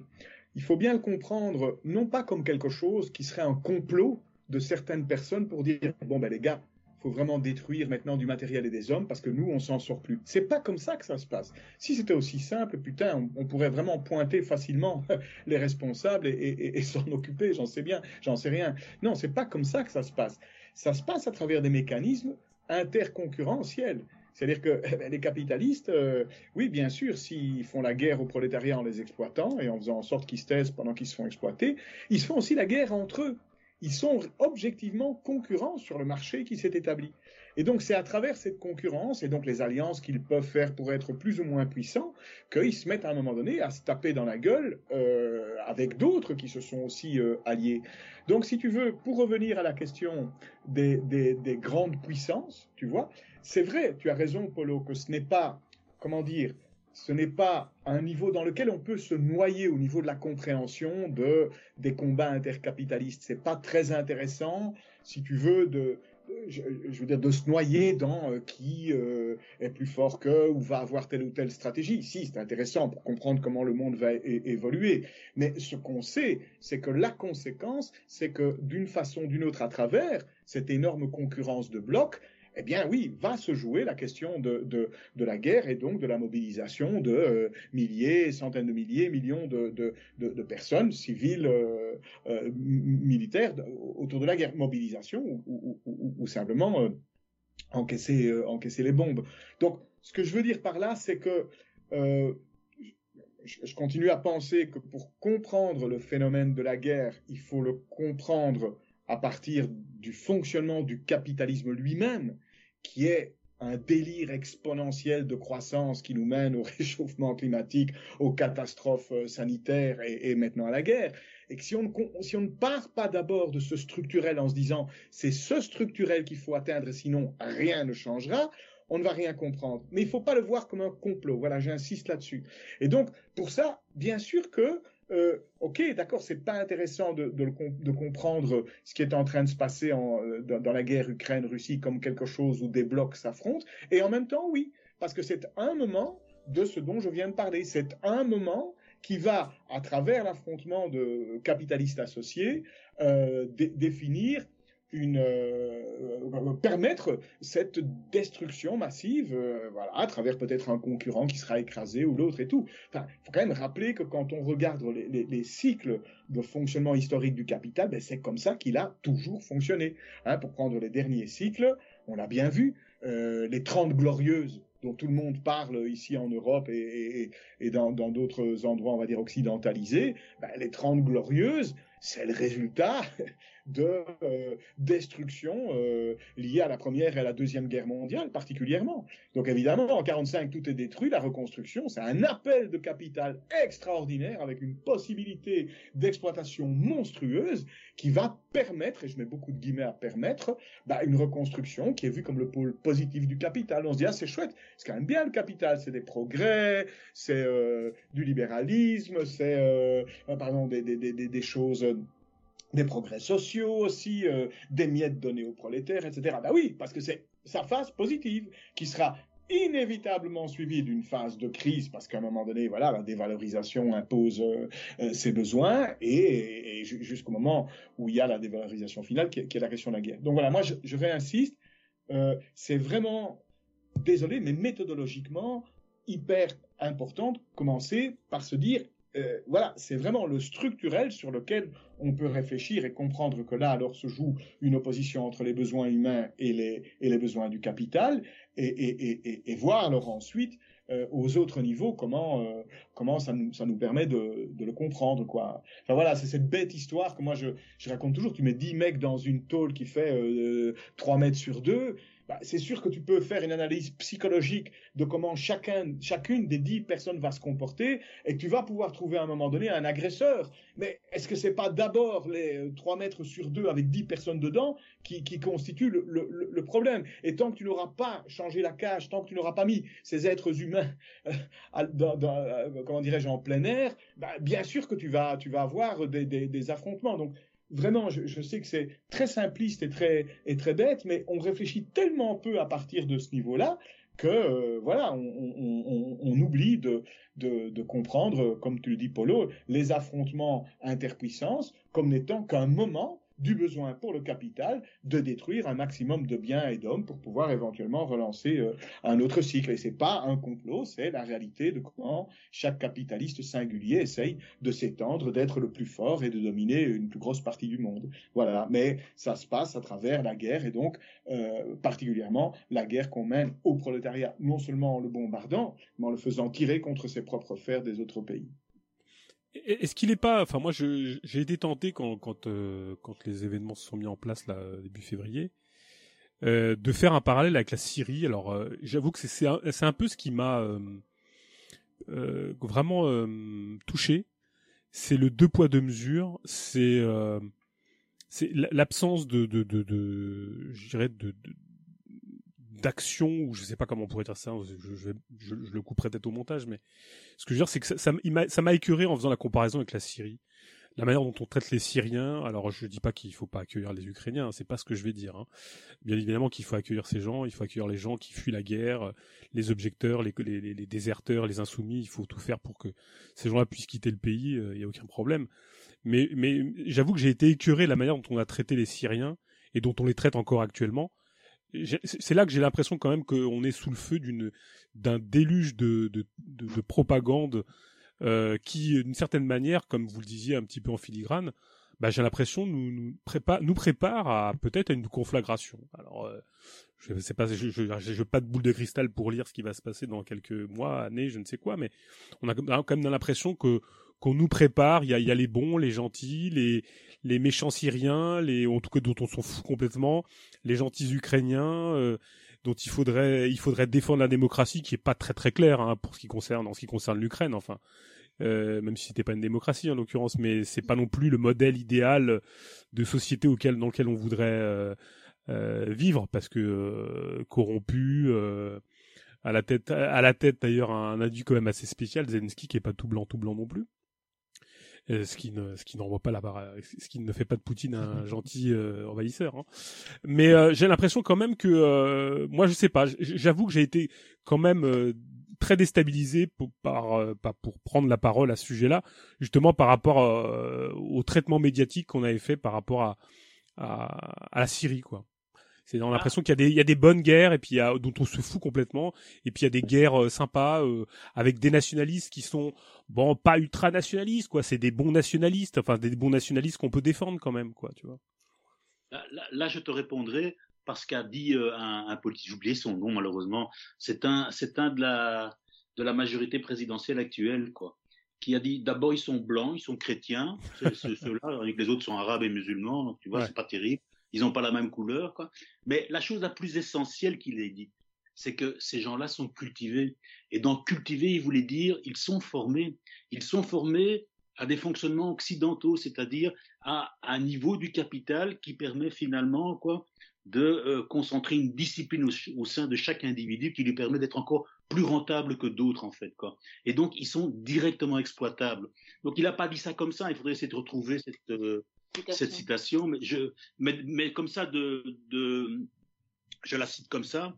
Euh, et euh, en fait, le, le, le, fait qu'ils étaient bien accueillis et bienvenus, c'est qu'en fait, c'était une main-d'œuvre directement exploitable, en fait. C'est pour ça que l'Allemagne a ouvert grand ses bras, et euh, l'Europe, et même la France, et même des, des, députés proches de l'extrême, ou fascistes ou court, comme Ménard, je sais plus où il est celui-là. Il est à Montpellier, Perpignan, je ne sais plus où il est. Béziers, il est, pardon. Quoi. Il est, il est, il est maire de Béziers et ça m'avait étonné quand j'avais entendu que même des fascistes ouvraient les bras finalement à des, à des réfugiés ukrainiens. Mais je trouve que ce, que ce politicien-là a très bien résumé l'affaire, quoi.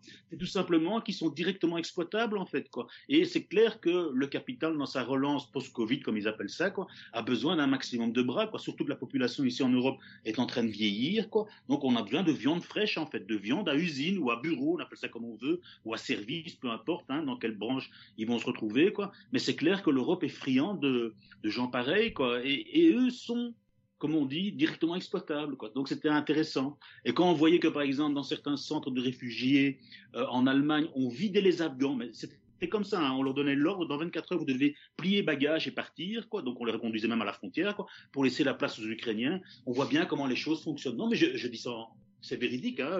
J'ai fait circuler euh, chez certains, peut-être pas toi, mais j'ai fait circuler chez d'autres le, le, petit écusson qui parlait de ça, quoi. Et donc euh, voilà, euh, il y a des choses qui, euh, qui, qui, qui... c'est le cynisme de la bourgeoisie, quoi. Je, je, je, termine encore avec un dernier petit exemple du cynisme de la bourgeoisie. Il n'est pas que par rapport aux réfugiés, quoi. Il est aussi par rapport au business as usual, comme on dit souvent entre nous, quoi. On, on voit que, donc, on a bien compris que l'Ukraine de Zelensky et la Russie de Poutine sont en guerre, hein. Il y a des morts, il y a des armées qui se battent, etc. Et on apprend par la presse, mais comme ça, un, petit entrefilet, que deux, immenses gazoducs qui viennent de Russie, qui passent par l'Ukraine, quoi. L'un s'appelle Brotherhood et l'autre Soyuz, en fait, quoi, et qui traversent tout le territoire ukrainien pour finir finalement en Allemagne et l'autre en Italie, ben ils continuent à fonctionner, il n'y a pas de problème, quoi. C'est vraiment étonnant, quoi. Alors que Zelensky n'arrête pas d'appeler à des, à des boycotts, à des ceci, à des cela, à des sanctions, à des trucs, à des bazars, quoi. Et donc, on voit bien que le cynisme de la bourgeoisie, c'est pas uniquement par rapport aux réfugiés, c'est de manière générale. Quand il y a moyen de faire des bonnes affaires, ben on continue à les faire, peu importe la guerre, peu importe les belligérants, peu importe tout ceci et tout cela. Et des exemples comme ça, on en a des dizaines et des cents. On a vu ça aussi pendant la deuxième guerre mondiale, quoi, avec les Suisses ou les, Suédois qui jouaient, euh, on peut prendre Coca-Cola par exemple, qui avait l'usine Coca-Cola qui a dû fermer euh, en Allemagne. On a inventé le Fanta. C'est comme ça que le Fanta est apparu, comme c'est toujours l'usine Coca-Cola via la Suisse qui récupérait les bénéfices, quoi. Alors que l'usine était aux États-Unis. Donc voilà, je termine là-dessus, quoi, mais. Mm quelque chose Non, non, mais oui, parce que du coup, du coup, on, on se permet, enfin, c'est ce qu'on disait en début d'émission, tu vois, euh, faire aujourd'hui, c'est essentiel la propagande. Enfin, tu vois, des, la, la, propagande, redire que le prolétariat n'a pas de patrie. Sauf que il faut le dire à travers les exemples. Là, tu nous as envoyé sur l'Ukraine ce journal qui cite des déclarations d'Ukrainiens de, à qui on dit euh, vous revenez au pays vous battre, sinon vous rentrez plus jamais.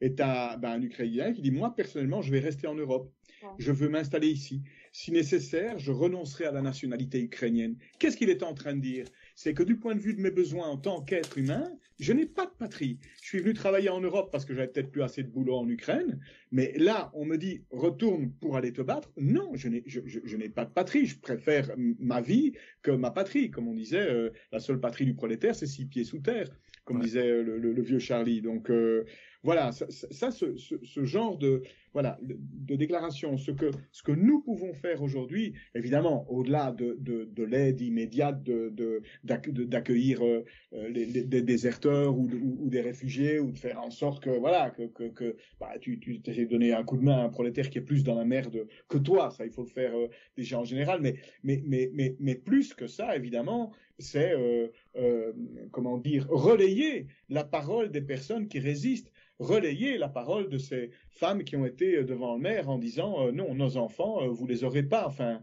voilà, c'est. c'est euh, euh là, je suis passé, je suis passé en, en Italie il y, a, il y a pas longtemps.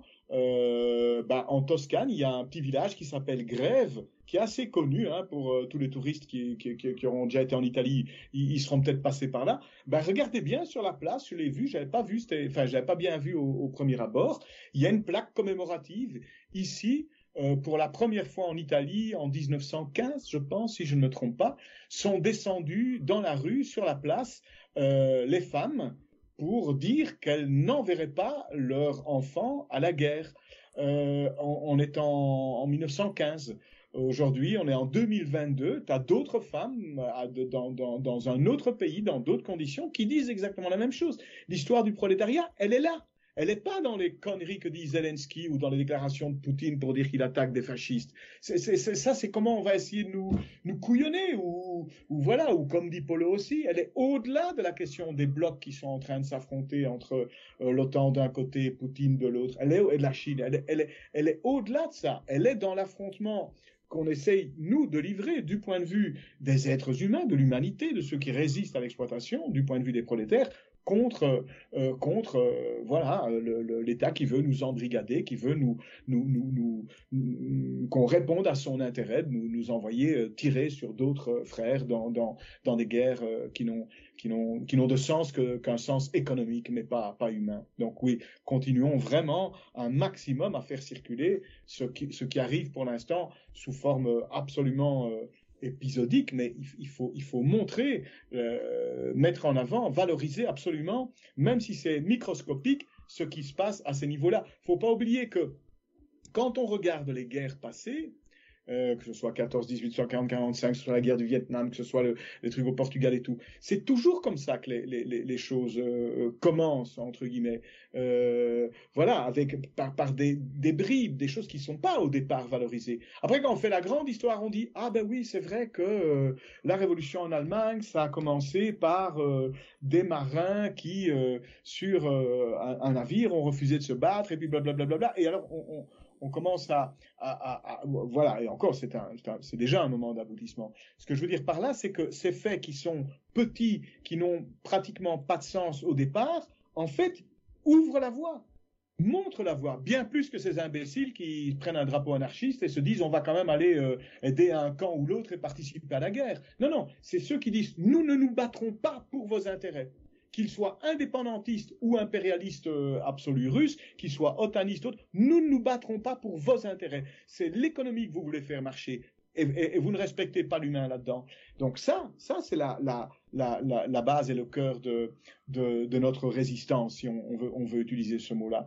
Et donc ça, je pense que oui, encore une fois, c'est de ça qu'il faut parler, c'est ça qu'il faut valoriser. Il faut pas oublier qu'au départ, oui, bien sûr, ça a peu d'écho, mais que euh, voilà, que l'histoire a toujours montré que si les choses se, se, développent dans le bon sens et que la, la réponse à la guerre se généralise, ben évidemment, c'est ces petits faits qui tout à coup deviennent euh, insupportables pour euh, l'État, qui se voit obligé de d'arrêter d'arrêter d'arrêter la guerre tout simplement. voilà, c'est ce qui s'est passé entre autres. Je faisais référence à l'Allemagne. Enfin, de nouveau, hein, j'insiste, les guerres aujourd'hui sont racontées par euh, les capitalistes euh, et pas pas par pas par les, prolétaires. Euh, comme disait, je crois que c'est le, c'est Dario Fo, donc cet homme de théâtre italien qui disait, alors il utilisait le mot peuple, mais peu importe, c'est le peuple qui fait l'histoire, mais après c'est toujours les patrons qui la racontent. Voilà, on peut changer les mots, mais le sens il est là. C'est pas nous qui racontons, on, on- on raconte no- no- notre histoire à l'envers. Donc euh, vous pouvez chercher, hein, chercher donc la, bataille décisive qui a fait que la France a gagné la, la, la guerre en 14-18 contre l'Allemagne, ça n'existe pas. Il n'y a pas de bataille décisive. Ce qui a arrêté la guerre, c'est le prolétariat en Allemagne qui a dit nous on veut plus se battre et qui a foutu toute la merde, qui a fait la révolution en Allemagne. C'est ça, c'est pour ça qu'il y a eu une armistice, c'est parce qu'il y a eu un, débordement révolutionnaire. Mais voilà, ça, allez chercher dans les livres, allez chercher ça. On va vous en parler, mais dans un petit coin. Euh, voilà, non, non, on croit que ça, ça, ça s'est joué autrement. Donc euh, oui, oui, raconter notre histoire, c'est vraiment essentiel aujourd'hui aussi. Mhm. Mais c'est-à-dire qu'il s'agit, euh, enfin, parce que euh, notre propos, je pense qu'il est clair, vous, allez- je pense que vous euh, acquiescez ce que je vais dire, mais je crois qu'il s'agit de soutenir, relayer, informer sur toutes les initiatives des gens qui veulent se barrer, déserter, que ce soit du, de Biélorussie, d'Ukraine, de Russie, de Syrie, de Libye. Je pense que c'est ça, je crois, surtout le message qu'on a envie de, de je, pense, de, de réaffirmer, sans sombrer dans cette espèce de chantage des premiers concernés, parce qui est très à la mode en ce moment, euh, sous prétexte de ne pas vivre la peine de mort, il faudrait s'éviter de critiquer la peine de mort, en fait. Donc, euh, moi, moi, je pense qu'on a, on, on- on se doit, parce que on, on se voit souvent euh, renvoyé au- à notre, euh, à notre éloignement, à notre impossibilité d'agir, mais enfin, le fait de réaffirmer au moins quelques petites choses euh, qui font partie de notre histoire euh, commune, euh, de, de, gens qui critiquons à la fois l'État, les États, les armées et les drapeaux nationaux. Je pense que c'est presque au moins le, le béaba de ce qui au moins doit être dit avec nos petites forces, nos, nos petits moyens. Enfin, parce que on a l'impression quand même que euh, il faudrait euh, que ce soit. Alors, je, je ne dis pas que les, les gens se battent en fonction de leurs moyens et qu'ils résistent et que quand ils se font barber leur, leur maison euh, et qu'ils n'ont pas d'autre possibilité que de fuir euh, ou que de rester sur place, euh, n'est pas à agir ou à s'organiser ou quoi que ce soit. C'est pas du tout mon propos, mais en tout cas pour donner la, la, la possibilité au, au moins de de- d'émettre un autre euh, un autre son de cloche, si je puis dire. Mais enfin bon, euh, c'est sûr. Bah, il est sans- sûr pour autant qu'on n'y est pas, quoi. Donc euh, le vrai problème, c'est est-ce que c'est pas celui-là? Est-ce que c'est pas justement de se dire, euh, bah on n'y est pas, euh, euh, euh, et finalement on est on, on est soumis à une forme d'impuissance et on est toujours renvoyé d'une certaine manière, un peu comme un chantage d'ailleurs, à que faire, que que, peut- que pouvons-nous faire, quoi, nous ici qui sommes ici? Alors au- au-delà du fait de réaffirmer des choses, est-ce qu'on n'est pas est-ce que euh, les, sons de cloche qu'on entend, et c'est peut-être un peu moi ce qui m'avait euh, d'une certaine manière un peu mis en retrait, c'est que euh, moi j'ai j'ai surtout euh, lu des, des, des formes de des, des- espèces de mantras juste sur la guerre de classe, machin et tout. C'est très beau, moi j'aime bien ça. hein. C'est très bien, ça peut me faire plaisir, mais euh, réaffirmer des choses de ce type-là, c'est finalement c'est si peu concret. Et est-ce qu'on n'est pas et moi cette forme de révolte, je, je, je, pour ce qui me concerne, je trouve qu'elle est surtout liée à, à notre inexistence, quoi. Elle est surtout, c'est surtout ça qui, me- fait de la peine. C'est qu'on est inexistant. Enfin, notre, ce qu'on peut porter, notre, notre réaffirmation de, de l'antimilitarisme, de la critique des nationalismes, quels qu'ils soient, euh, des, des États et de leur abolition, elle est plus que minoritaire. Elle est inexistante. Certains disent que euh, le- sort de la guerre est entre, le main- entre les mains des prolétaires russes mais elle est aussi entre la main des prolétaires ukrainiens d'une certaine manière parce que euh, il faut réaffirmer la, la possibilité pour euh, pour les, les prolétaires ukrainiens de fuir, de se barrer, de refuser de combattre. Et on l'oublie ça aussi, par exemple. Mais est-ce que est-ce que moi, ce qui me fait de la peine d'une certaine manière, ce qui me ce qui me secoue, ce qui me ce qui m'attriste, c'est que finalement euh, c'est notre incapacité réelle à exister. Enfin, en tout cas, à ce que un propos comme le nôtre ait, ait un peu de résonance, quoi. Mais je te répondrai tout de suite que nous avons été toujours minoritaires. Même quand tu prends les moments les plus élevés de, de l'internationalisme, de l'antimilitarisme, tout ça, on peut prendre par exemple la veille de 14-18, quoi. C'est extrêmement minoritaire, quoi, cette tendance-là. Il faut pas croire. Euh, L'historiographie, on a retenu euh, quelques affiches, quelques, oui, aujourd'hui c'est encore pire, hein, parce que c'est clair que le capital nous surplombe, nous domine et nous a atomisé encore plus que ce qu'on était déjà atomisé avant 14 ou avant 40. en fait. Mais c'est toujours comme ça que les choses commencent, quoi. C'est toujours de manière minoritaire que les choses commencent, quoi, pour aboutir à des choses plus plus plus larges, quoi.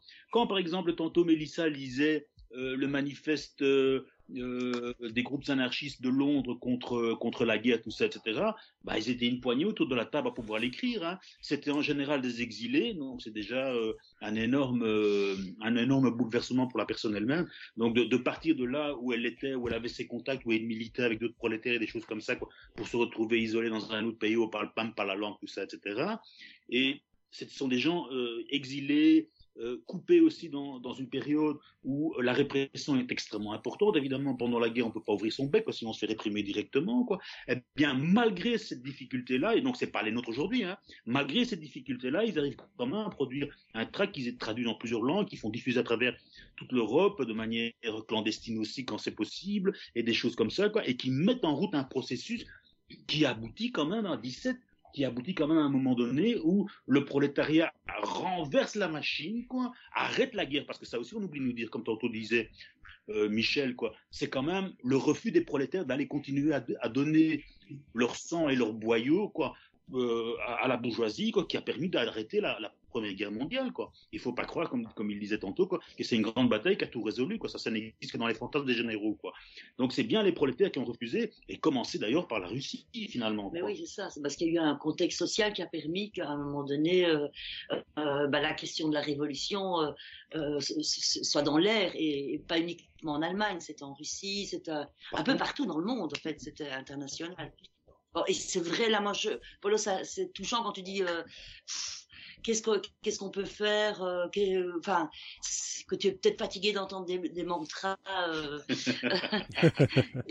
moi j'entends ça je comprends bien en même temps je trouve qu'on n'a pas trop le choix parce que oui, bien sûr. faire tu vois que faire d'autre euh, on, on, va pas non plus rentrer dans les, les, les contradictions interbourgeoises euh, et, et, prendre un parti pour un truc ou pour l'autre. Enfin, ça n'a aucun sens de faire ça. On, mais je suis d'accord avec toi que euh, que là, tu as vraiment envie de dire, putain, la révolution, c'est quand qu'elle arrive euh, J'aimerais bien, enfin, je veux dire, ça devient urgent, là. Là, ça devient urgent. Non, mais bien sûr, moi j'ai un souci d'humilité, en fait. C'est-à-dire que mon souci d'humilité, il est, il, est, il est à la hauteur de, de, de mon inaction ou de mes, mon incapacité d'agir.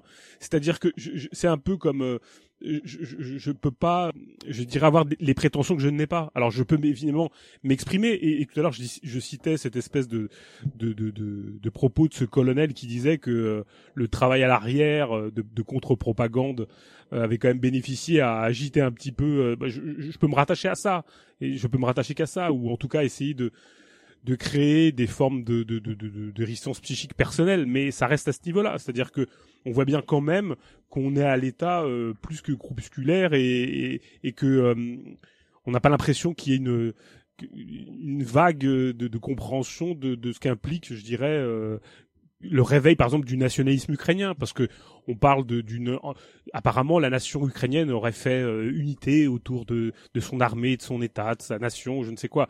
Je veux dire euh, c'est factuellement ce qui est en train de se passer effectivement donc au, au détriment d'une de, perspective qui serait alors peut-être qu'il y a des contradictions qui se mettront en place bien évidemment. Peut-être que quand les luttes se réaffirmeront sur ce sol-là ou, ou chez nous, enfin chez nous en, dans ce part, cette partie de l'Europe, en tout cas peut-être que des, des choses s'impulseront d'une autre, autre manière. Mais on voit bien quand même que euh, euh, dans un premier temps, en tout cas, ce qui nous concerne, ça serait d'attaquer notre propre bourgeoisie. Ça serait déjà pas mal. Mais est-ce qu'on est-ce qu'on a les capacités? Est-ce qu'on est, est-ce qu'on a la force pour le faire? Est-ce qu'on a le projet? Est-ce qu'on a la cette, cette, cette tension vers quelque chose d'autre d'autres choses qui existent J'ai pas l'impression que ça soit à l'ordre du jour. Donc c'est difficile. En plus de, c'est pour ça que je me dis, je me dis pas à quoi bon, mais je me dis voilà, j'essaie d'être à la, hauteur de, de, de, de, des forces dans lesquelles on est, c'est-à-dire est-ce que je, peux me permettre d'ouvrir euh, ma bouche pour dire finalement des choses qui sont inaudibles, quoi?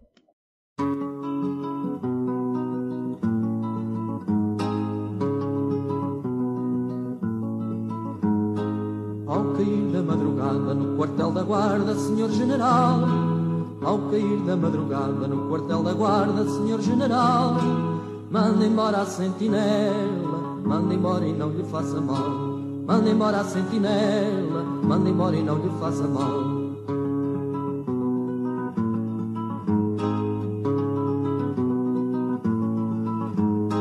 Ao cair do nevoeiro, senhor brigadeiro, não seja papão. Ao cair do nevoeiro, senhor brigadeiro, não seja papão. Manda embora a sentinela, manda embora a sua posição. manda embora a sentinela, manda embora a sua posição.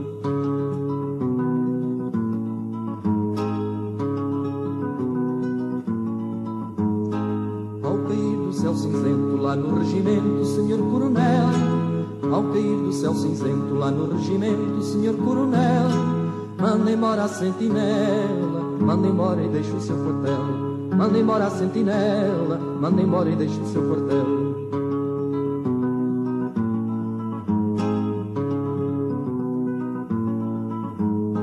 Ao cair da madrugada, depois da noitada, senhor capitão. Ao cair da madrugada, depois da noitada, senhor capitão. Manda embora a sentinela, manda embora o seu guarda-portão. Manda embora a sentinela, manda embora o seu guarda-portão.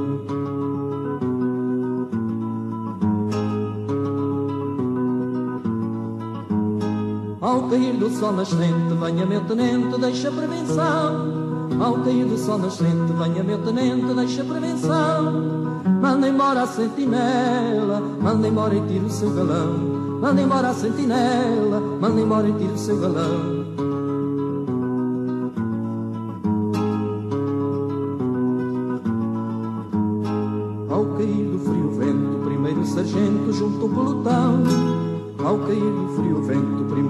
Sargento junto ao pelotão.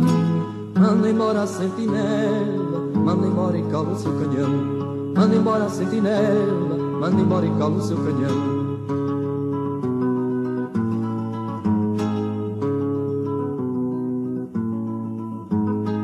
Ao cair do sol doirado, venha meu soldado, larga o seu punhal. Ao cair do sol doirado, venha meu soldado, larga o seu punhal. Vá-se embora, sentinela, vá-se embora que aí fica mal. Vá-se embora, sentinela, vá-se embora que aí fica mal. Vá-se embora, sentinela, vá-se embora que aí fica mal. Vá-se embora, sentinela, vá-se embora que aí fica mal. Vá-se embora, sentinela, vá-se embora que situation est catastrophique et euh, ça donne presque envie de se prendre. Mais quand même, il y a, euh, il y a, il y a beaucoup d'expressions du prolétariat. Donc, on, a, on avait cité le- les textes de 1915, mais aujourd'hui, euh, tout récemment, on a vu des trucs vraiment très très chouettes.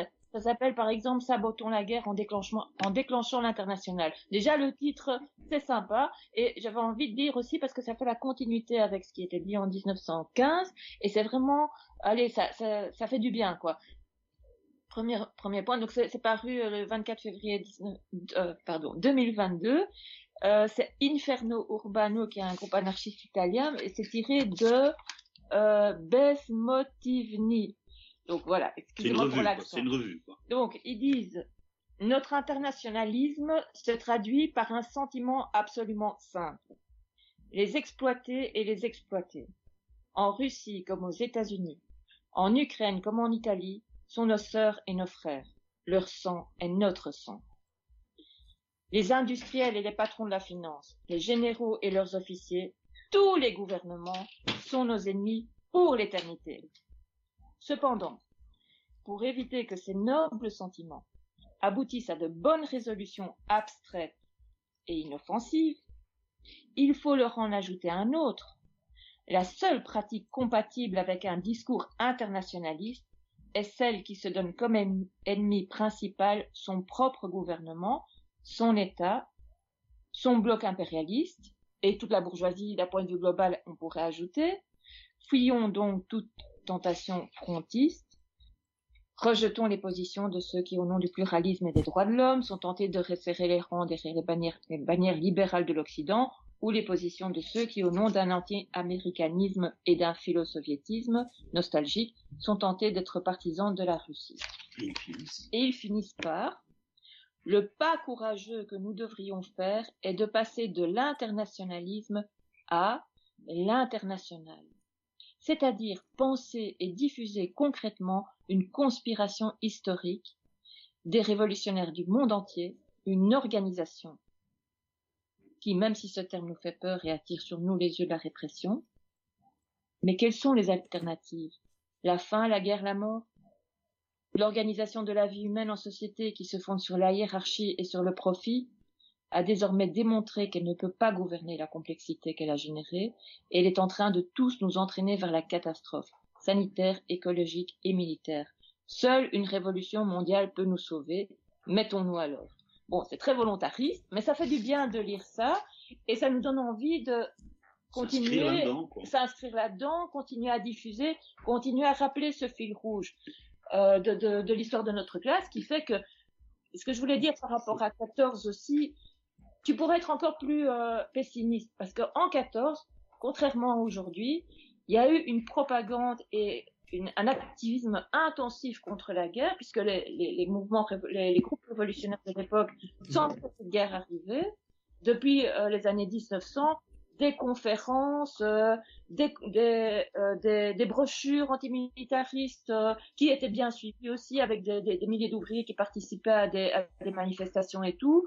Ben, ça n'a pas empêché qu'il y ait eu l'Union sacrée et la, et l'incorporation de, du prolétariat dans la guerre, malgré euh, des, tonnes et des tonnes de brochures qui ont été distribuées contre la guerre, ce qu'il n'y a même pas aujourd'hui. Mais malgré tout, bah, il y a quand même eu la révolution russe et euh, une révolution mondiale, pas seulement en Russie. Donc, c'est vrai que c'est la situation est déprimante, on, comprend, mais il faut sortir de, de, l'ici maintenant, et c'est facile à dire, parce que on n'est pas tout seul, d'abord, et euh, on n'a pas d'autre solution que de reprendre l'histoire de notre classe et, et les, témoignages et, le, et cette volonté d'en découdre que d'autres prolétaires dans d'autres pays, aujourd'hui, ici et maintenant, ont aussi.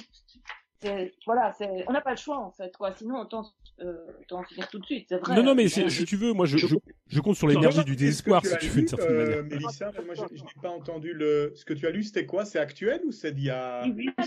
C'est 24 février 2022, quoi. C'est c'est un texte d'Italie, sabotons la guerre en déclenchant l'international, et c'est Inferno, pardon, Urbano. Et j'ai d'autres documents aussi comme ça qui parlent de groupes allemands qui appellent à saboter, d'ailleurs qui sabotent, hein, mais bon ça, je vais pas trop développer, ça ne sert à rien de dire ça sur les ondes, quoi. Euh, mais ça existe, quoi, je veux dire, Polo, tu vois, tu euh, as l'impression d'être un peu seul, quoi, mais si tu fais un peu attention autour de toi, il y a d'autres individus, d'autres groupes, quoi, d'autres minorités, même si ça reste extrêmement et ultra minoritaire. Ça, j'en dis qu'on vient pas. Mais comme dit Sylvie, bah, à mon oreille, elle vient de le dire, quoi. Est-ce qu'on a le choix de faire autre chose, quoi? Je crois pas. Ça, ça le malheur, quoi. On n'a pas vraiment le choix, quoi. Et donc, relayer ces choses-là, quoi. Relayer ce qui se passe en Russie ou en Ukraine, quoi. Et nous-mêmes être dans cette dynamique-là, Ça permet de se dire d'abord on n'est pas tout seul quoi. D'abord secondo on n'est pas euh, débarqué de la lune quoi euh, même si on est les habitants de la lune quoi. Mais euh, on a une histoire il y a un fil rouge historique qu'on tisse et retisse et qu'on continue à retisser comme une vieille araignée quoi. Et c'est ça l'important aussi quoi de, pouvoir redire ces choses là à des plus jeunes prolétaires qui n'ont jamais entendu ça qui ne sont pas au courant de tout ça quoi et de leur dire notre classe a déjà un vécu, a déjà un passé, quoi. Et il faut aller puiser dans tout cet arsenal, quoi on n'est pas comme ça, on n'est pas né de la dernière pluie, quoi. Non, non, mais oui, bien sûr. Je voulais juste apporter une petite pierre parce que moi aussi, je me retrouve totalement dans ce que tu as dit, Polo. Vraiment, je me retrouve dans cette sensation d'être seul. T'as pas envie d'ouvrir trop ta gueule avec un grand discours en société parce qu'on va te regarder comme un martien. Euh, tellement euh, même euh, bon même si aujourd'hui ça revient bon, rappelez-vous il y a quelques années on ne parlait même on fait même plus dire capitalisme. Oui, dire. maintenant on, on l'entend partout. Donc tu vois les choses bougent hein. alors prolétaire ça reste compliqué mais quand même quand même petit à petit ça ça, ça, ça vient donc euh, moi je me retrouve totalement dans, dans ce sentiment que tu que tu que tu donnes, mais euh, à l'image de, de mes compagnons là, oui, euh, je, je, je, crois que l'argument qu'a donné Mélissa, il est très intéressant aussi, c'est-à-dire de regarder les choses de façon relative. Alors c'est pas pour nous, c'est pas spécialement un encouragement, mais c'est vrai qu'évidemment avant 14, la, sans doute, ça devait être encore plus pénible de voir, alors que tu as partout des gens qui parlent de révolution, de voir qu'au moment où ça se joue, eh ben tout le monde va à la guerre, donc ça doit être encore plus pénible. Moi, ce que je dirais, ce serait ma petite pierre, c'est que je, reconnais aussi euh, ce, sentiment, euh, enfin, ce, que tu exposes, toi, Polo, euh, et aussi, comment dire, dans le fait que c'est sûr qu'aujourd'hui, c'est plus difficile de voilà, on, va reporter un peu les quelques éléments d'information. Là, ton colonel euh, qui parle de, de la voilà ce que, tu as décrit, euh, euh, qui, qui, se passe à l'arrière. Enfin voilà, on a chacun, comme j'ai cité tout à l'heure, ce gars qui a été interviewé je ne sais où pour dire bah moi je retourne pas en Ukraine et j'abandonne ma nationalité ukraine. Donc on se repose sur vraiment des choses infimes pour dire Regardez, c'est de là que les choses peuvent se tirer. Et sans doute que si on regarde uniquement, euh, et je reviens à d'autres choses qui ont, été dites par, par Georges aussi et, Sylvie, ben si on regarde uniquement les petits faits factuels, tu dis, ben c'est rien du tout ça. En même temps, tu sais que c'est ce qui a pu conduire à d'autres moments à ce que des pratiques se généralisent. Je reviens encore, évidemment, on n'en est pas là, mais je reviens à l'exemple que dont je vous parlais tout à l'heure de la, de la guerre du Vietnam. C'est sûr que ce qui a donné puissance au mouvement. C'est pas uniquement le fait qu'aux États-Unis, il existe des dizaines de milliers de déserteurs euh, ou bien de, AWOL, comme on les, les, appelle, c'est-à-dire ceux euh, qui ne se sont pas présentés au moment où ils devaient se présenter. Euh, mais tout ça a été possible aussi parce qu'il existait partout dans le monde des réseaux pour accueillir les déserteurs. Donc c'est très impressionnant ce qui se passe aux États-Unis euh, dans le cadre de la guerre contre le Vietnam. Mais ce qui est encore plus impressionnant, c'est la manière dont, évidemment, c'est une période de lutte, hein, on est dans les années 60-70, c'est une grosse période de lutte internationale.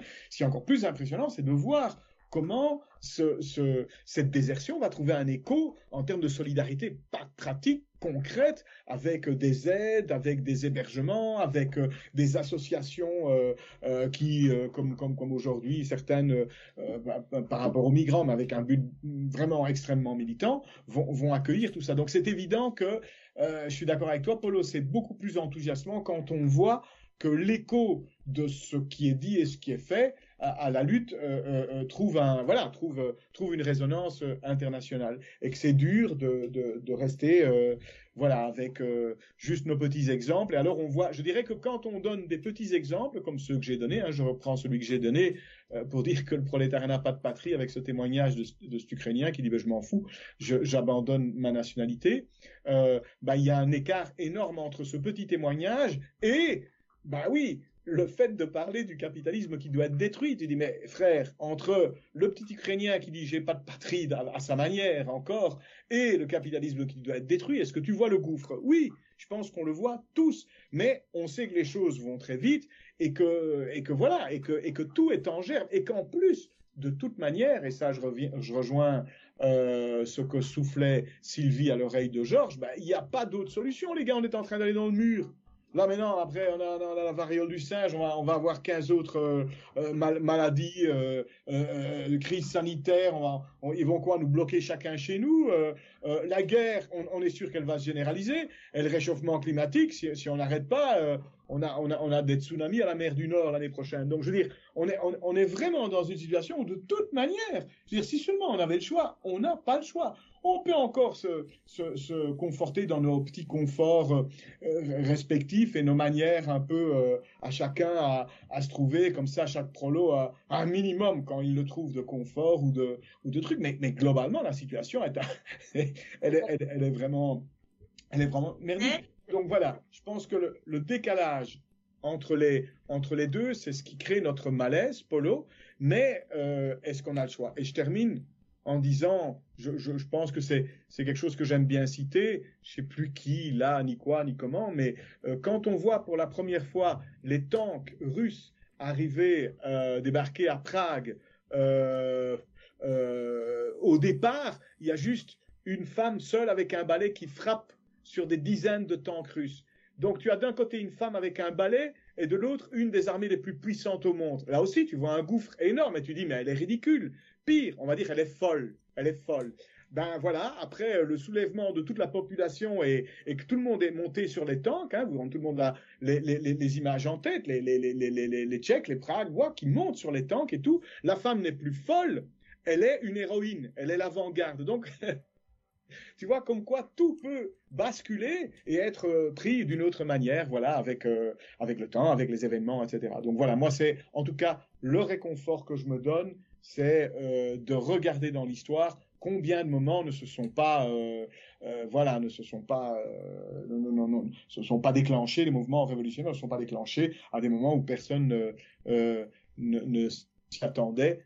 J'aime bien rappeler aussi que socialisme ou barbarie et leurs militants qui sont quand même assez reconnus, euh, bah, si vous lisez le dernier numéro, à la toute fin, ils disent qu'ils vont arrêter parce qu'ils ne voient aucun mouvement social en vue. C'est, euh, on est en avril 1968 à Paris. Donc voilà, quoi on peut se tromper. Non, non, mais si, si, vous, si vous voulez. Vous voulez, dire quelque chose depuis, depuis euh, une heure, là. Oui, mais non, mais c'est parce que c'est quand on discute, on discute, il y a un moment où tu peux dire quelque chose et puis on est déjà plus loin. Mais non, je disais aussi que parce qu'on on se demandait, mais c'est quoi les perspectives? Et puis je me disais, mais ce qu'il y a aussi, tu vois, Polo, c'est c'est une petite boutade, hein. mais ce qui est aussi de très révolutionnaire en cette période, qui est vraiment pas très très très chouette, c'est aussi d'essayer dans tout ce bazar-là d'être heureux, c'est bête, mais de, en tout cas de, de, ne pas se laisser euh, déprimer par euh, la situation, de, de, de bah, oui, d'aller de l'avant, de continuer à maintenir aussi euh, ce à quoi on croit et, et ne pas rentrer dans toutes les traductions euh, les plus pourries euh, et puis de reconnaître et, de continuer à reconnaître qu'on est des prolétaires tu vois alors que tout tout est mis en place pour cacher ce fait-là qu'on nous sommes des exploités des prolétaires. Mais tout tout est mis en place. On, on, est tous des prolétaires. On est niés totalement bah, de, de, continuer à affirmer ça quoi bah, en fait pas de toutes les choses que je voulais dire. Ce qui, ce qui, en fait, c'est, enfin, c'est pas tant la déprime que que la fatigue de jouer les Sisyphes, en fait, d'une certaine manière. Mais Ouais. mais aussi, mais aussi d'une certaine manière, enfin, c'est moi, c'est c'est plutôt ça qui me. On peut toujours trouver des ressources et et je dirais euh, personnel. euh, Le fait de faire quelque chose ensemble, c'est déjà quelque chose qui qui permet de de, de sortir d'une forme de léthargie et et, et d'alimenter une forme d'énergie, euh, on va dire positive comme ça. Bon. Mais mais en fait, ce qui ce qui est le plus déprimant d'une certaine manière, c'est ces accumulations de tracts séparés qui n'aboutissent à rien pratiquement. Et c'est ça plutôt qui est déprimant. C'est-à-dire qu'on est face à, à des militantismes assez virtuels euh, et d'une certaine manière, moi je pourrais me dire depuis X années que je, je peux être dans, je, je peux m'agiter d'une certaine manière, c'est que ça ne prend pas, ça ne prend pas. Et ce à quoi on assiste, c'est simplement à la juxtaposition de positions politiques qui ne déboucheraient et ce qui me fait dire moi d'une certaine manière que je ne peux attendre que de ceux qui vivent concrètement euh, euh, les atrocités, c'est que il n'y a que qui puissent dans leur auto-organisation, alors effectivement avec toutes les limites que peut avoir leur, auto-organisation, mais en, en tenant, en, je dirais d'une certaine man- manière, en, en, essayant d'attendre cette certaine forme de contradiction de ce qu'ils peuvent vivre, d'attendre ça, pas de manière messianique, parce que effectivement c'est très confortable aussi, mais qui puisse éventuellement, euh, que ça puisse éventuellement aboutir à quelque chose, parce que dans les soi-disant euh, personnes qui auraient un peu plus de lumière ou sur des positions qui pourraient être les nôtres, ce qu'on voit, c'est des accumulations de monades comme ça qui se juxtaposent, mais qui sont incapables de se rencontrer en, dans le réel. Et ce que je vois dans ces milieux militants dits révolutionnaires, c'est surtout ça. Des gens qui peuvent affirmer des positions très contrastées, très écrites, très affirmatives ou, ou très documentées, mais finalement peu de rencontres, peu d'échanges, peu de débats, peu d'actions collectives concrètes, de- d'auto-organisation concrète pour aider les gens qui sont dans ces situations-là, pour aider euh, les prolétaires qui essaient de se barrer. Et c'est ça qui, en fait, me déstabilise. En tout cas, me, me remet en question euh, d'une certaine manière. C'est-à-dire que finalement, euh, ça ne prend pas. Euh, on, je sais pas vous, moi, euh, Radio Vostani existe depuis presque dix ans, et je veux dire le peu de gens qui ont été à l'initiative d'une rencontre pour essayer de faire des choses pratiques, euh, on les compte sur les doigts d'une main. Et c'est ça qui est déstabilisant, c'est ça qui est, triste d'une certaine manière. Je, te répondrai à deux niveaux si tu veux bien, quoi. Et je me fais le relais un peu aussi de, de, Sylvie et Mélissa aussi qui me disent des choses dans l'oreille, mais j'aimerais bien qu'elles le disent elles-mêmes, quoi. Mais bon, c'est que d'abord, il n'y a pas que ceux qui sont sur place qui sont concernés par ce qui se passe en Ukraine. Je te dirais que avec l'Ukraine, c'est déclenché aussi tout un processus qui s'appelle l'inflation en Europe qu'on n'a plus connu depuis une vingtaine, une trentaine d'années. Et donc, directement tous les jours, des prolétaires, ils vont à la pompe d'essence, ils se disent, putain, j'arrive pas à charger ma bagnole, quoi, et j'ai besoin de ma putain de bagnole, quoi que disent ces connards d'écologistes, j'ai besoin de ma putain de bagnole pour aller travailler, parce que le capital a tellement dispersé les choses euh, au niveau euh, territorial et spatial, quoi, que entre mon lieu de résidence et le boulot, quoi, ben il y a des kilomètres à se taper, quoi, et ça, pour l'instant, il n'y a pas d'autre solution que de prendre sa putain de bagnole pour faire ça, quoi. Et donc, tous les jours, les prolétaires, quand ils vont chercher leurs pâtes ou leurs machins euh, en grande surface, ils le sentent, quoi. Et donc, c'est pas uniquement les prolétaires là-bas en Ukraine ou en Russie, donc il faudrait attendre quelque chose, quoi. Comme disent très bien nos amis italiens, quoi, l'appauvrissement inimaginable qui est en train de vivre l'Europe pour l'instant, quoi, fait que euh, ça dépend aussi de nous ici, quoi. Et quand eux ils disent notre notre ennemi principal se trouve ici, c'est notre propre bourgeoisie, on voit très bien ce qui se passe en France, hein les, dernières élections, quoi, la mise en place de cette, euh, première ministre Borne, tout ça, etc., elle n'inspire que confiance, quoi. C'est clair qu'on va avoir un avenir radieux, quoi, et plein de bonheur, quoi, pour reprendre ce que tu dis, Sylvie, quoi. C'est clair. On voit rien qu'à sa tête de sinistre personnage, on voit très bien vers quoi on s'amène, quoi. Et donc, c'est clair aussi que, d'une façon ou d'une autre, les choses se jouent aussi ici et pas uniquement là-bas, quoi. Ça, c'est une évidence totale. Et c'est pour ça que la plupart des, militants un peu à gauche, à droite, qui essaient de maintenir, vaille que vaille, hein, je suis d'accord avec toi sur euh, la décomposition des milieux euh, dits révolutionnaires. Moi, je crois qu'ils sont en train de se décomposer complètement et définitivement. Et je te dirais quelque part, tant mieux. C'est pas plus mal, quoi. Autant qu'une nouvelle génération arrive, quoi, avec des idées un peu plus fraîches, quoi, et peut-être un autre regard aussi sur notre histoire aussi, ça pourrait nous faire du bien, quoi. Mais euh, le, le, le, deuxième point que je voulais développer, quoi, c'est ces petites minorités qui restent aujourd'hui, n'ont pas d'impact social, n'ont pas de puissance sociale. Et c'est tout à fait logique. C'est tout à fait logique. On est minoritaire parmi les minoritaires. On est, on est rien du tout, quoi. Et dans ce rien du tout, on n'arrive même pas à faire grand chose, quoi. Déjà se rencontrer, comme tu dis, quoi. Déjà essayer de mettre des choses en route, quoi. Et essayer de, de, de concrétiser cette international, comme disaient les, les, militants anarchistes italiens ici, quoi. C'est-à-dire d'essayer de se préparer pour demain. Et les questions se jouent aujourd'hui. Aujourd'hui, on a du temps. Aujourd'hui, il n'y a pas un gendarme qui vient frapper à notre porte pour nous dire, ton fils, ou, ta fille même, parce que maintenant hein, c'est l'égalité quoi. Ton fils et ta fille peuvent partir au front et toi tu vas tu vas aller travailler gratuitement dans les entreprises quoi pour euh, la patrie et des choses comme ça quoi. Donc pour l'instant les choses ne se jouent pas quoi. Mais c'est tous les jours quoi que euh, on, doit quand même euh, se on doit quand même essayer de survivre ici en tant que prolétaire quoi. Donc c'est tous les jours que la bataille se fait et elle se fait ici. Et il faut pas attendre demain quoi. Mais nous on est comme minorité, on essaie de voir un peu plus loin, quoi, et de se poser déjà des questions de ce qui va arriver, quoi, sans avoir de boule de cristal. Hein, mais on sait très bien ce qui va arriver, quoi. C'est pas terrible, quoi. Donc autant se poser des questions aujourd'hui, autant essayer de se réapproprier ce fil rouge, quoi, essayer de retisser ce fil rouge avec le passé, voir ce que nos anciens ont fait, quoi, voir ce qu'il ne faut pas faire, quoi, et euh, peut-être aussi de se dire, mais comment on va faire pour, après, quoi. Ça, c'est peut-être les questions à se poser aujourd'hui. On a du temps entre guillemets, quoi, et euh, on a la possibilité de pouvoir le faire, quoi. Comme, dit Tristan Léoni dans son texte, hein, j'avais envie de le citer aussi, euh, il dit euh, la même chose. Il se trouve que nous ne subissons pas de, de bombardements actuellement, que des combats n'ont pas lieu dans nos rues, que nous ne risquons pas chaque minute d'être tués. Nous n'avons donc pas d'excuses, pas d'excuses pour perdre la tête. Nous pouvons profiter d'un cadre relativement confortable afin de réfléchir posément aux événements en cours. Nous aurions tort de ne pas en abuser car ce cadre disparaîtra peut-être plus vite qu'on ne le croit. C'est pas très positif, mais c'est malheureusement avec euh, la militarisation en puissance, euh, le retour de la guerre, c'est le passage, le, le, long du chapitre suivant.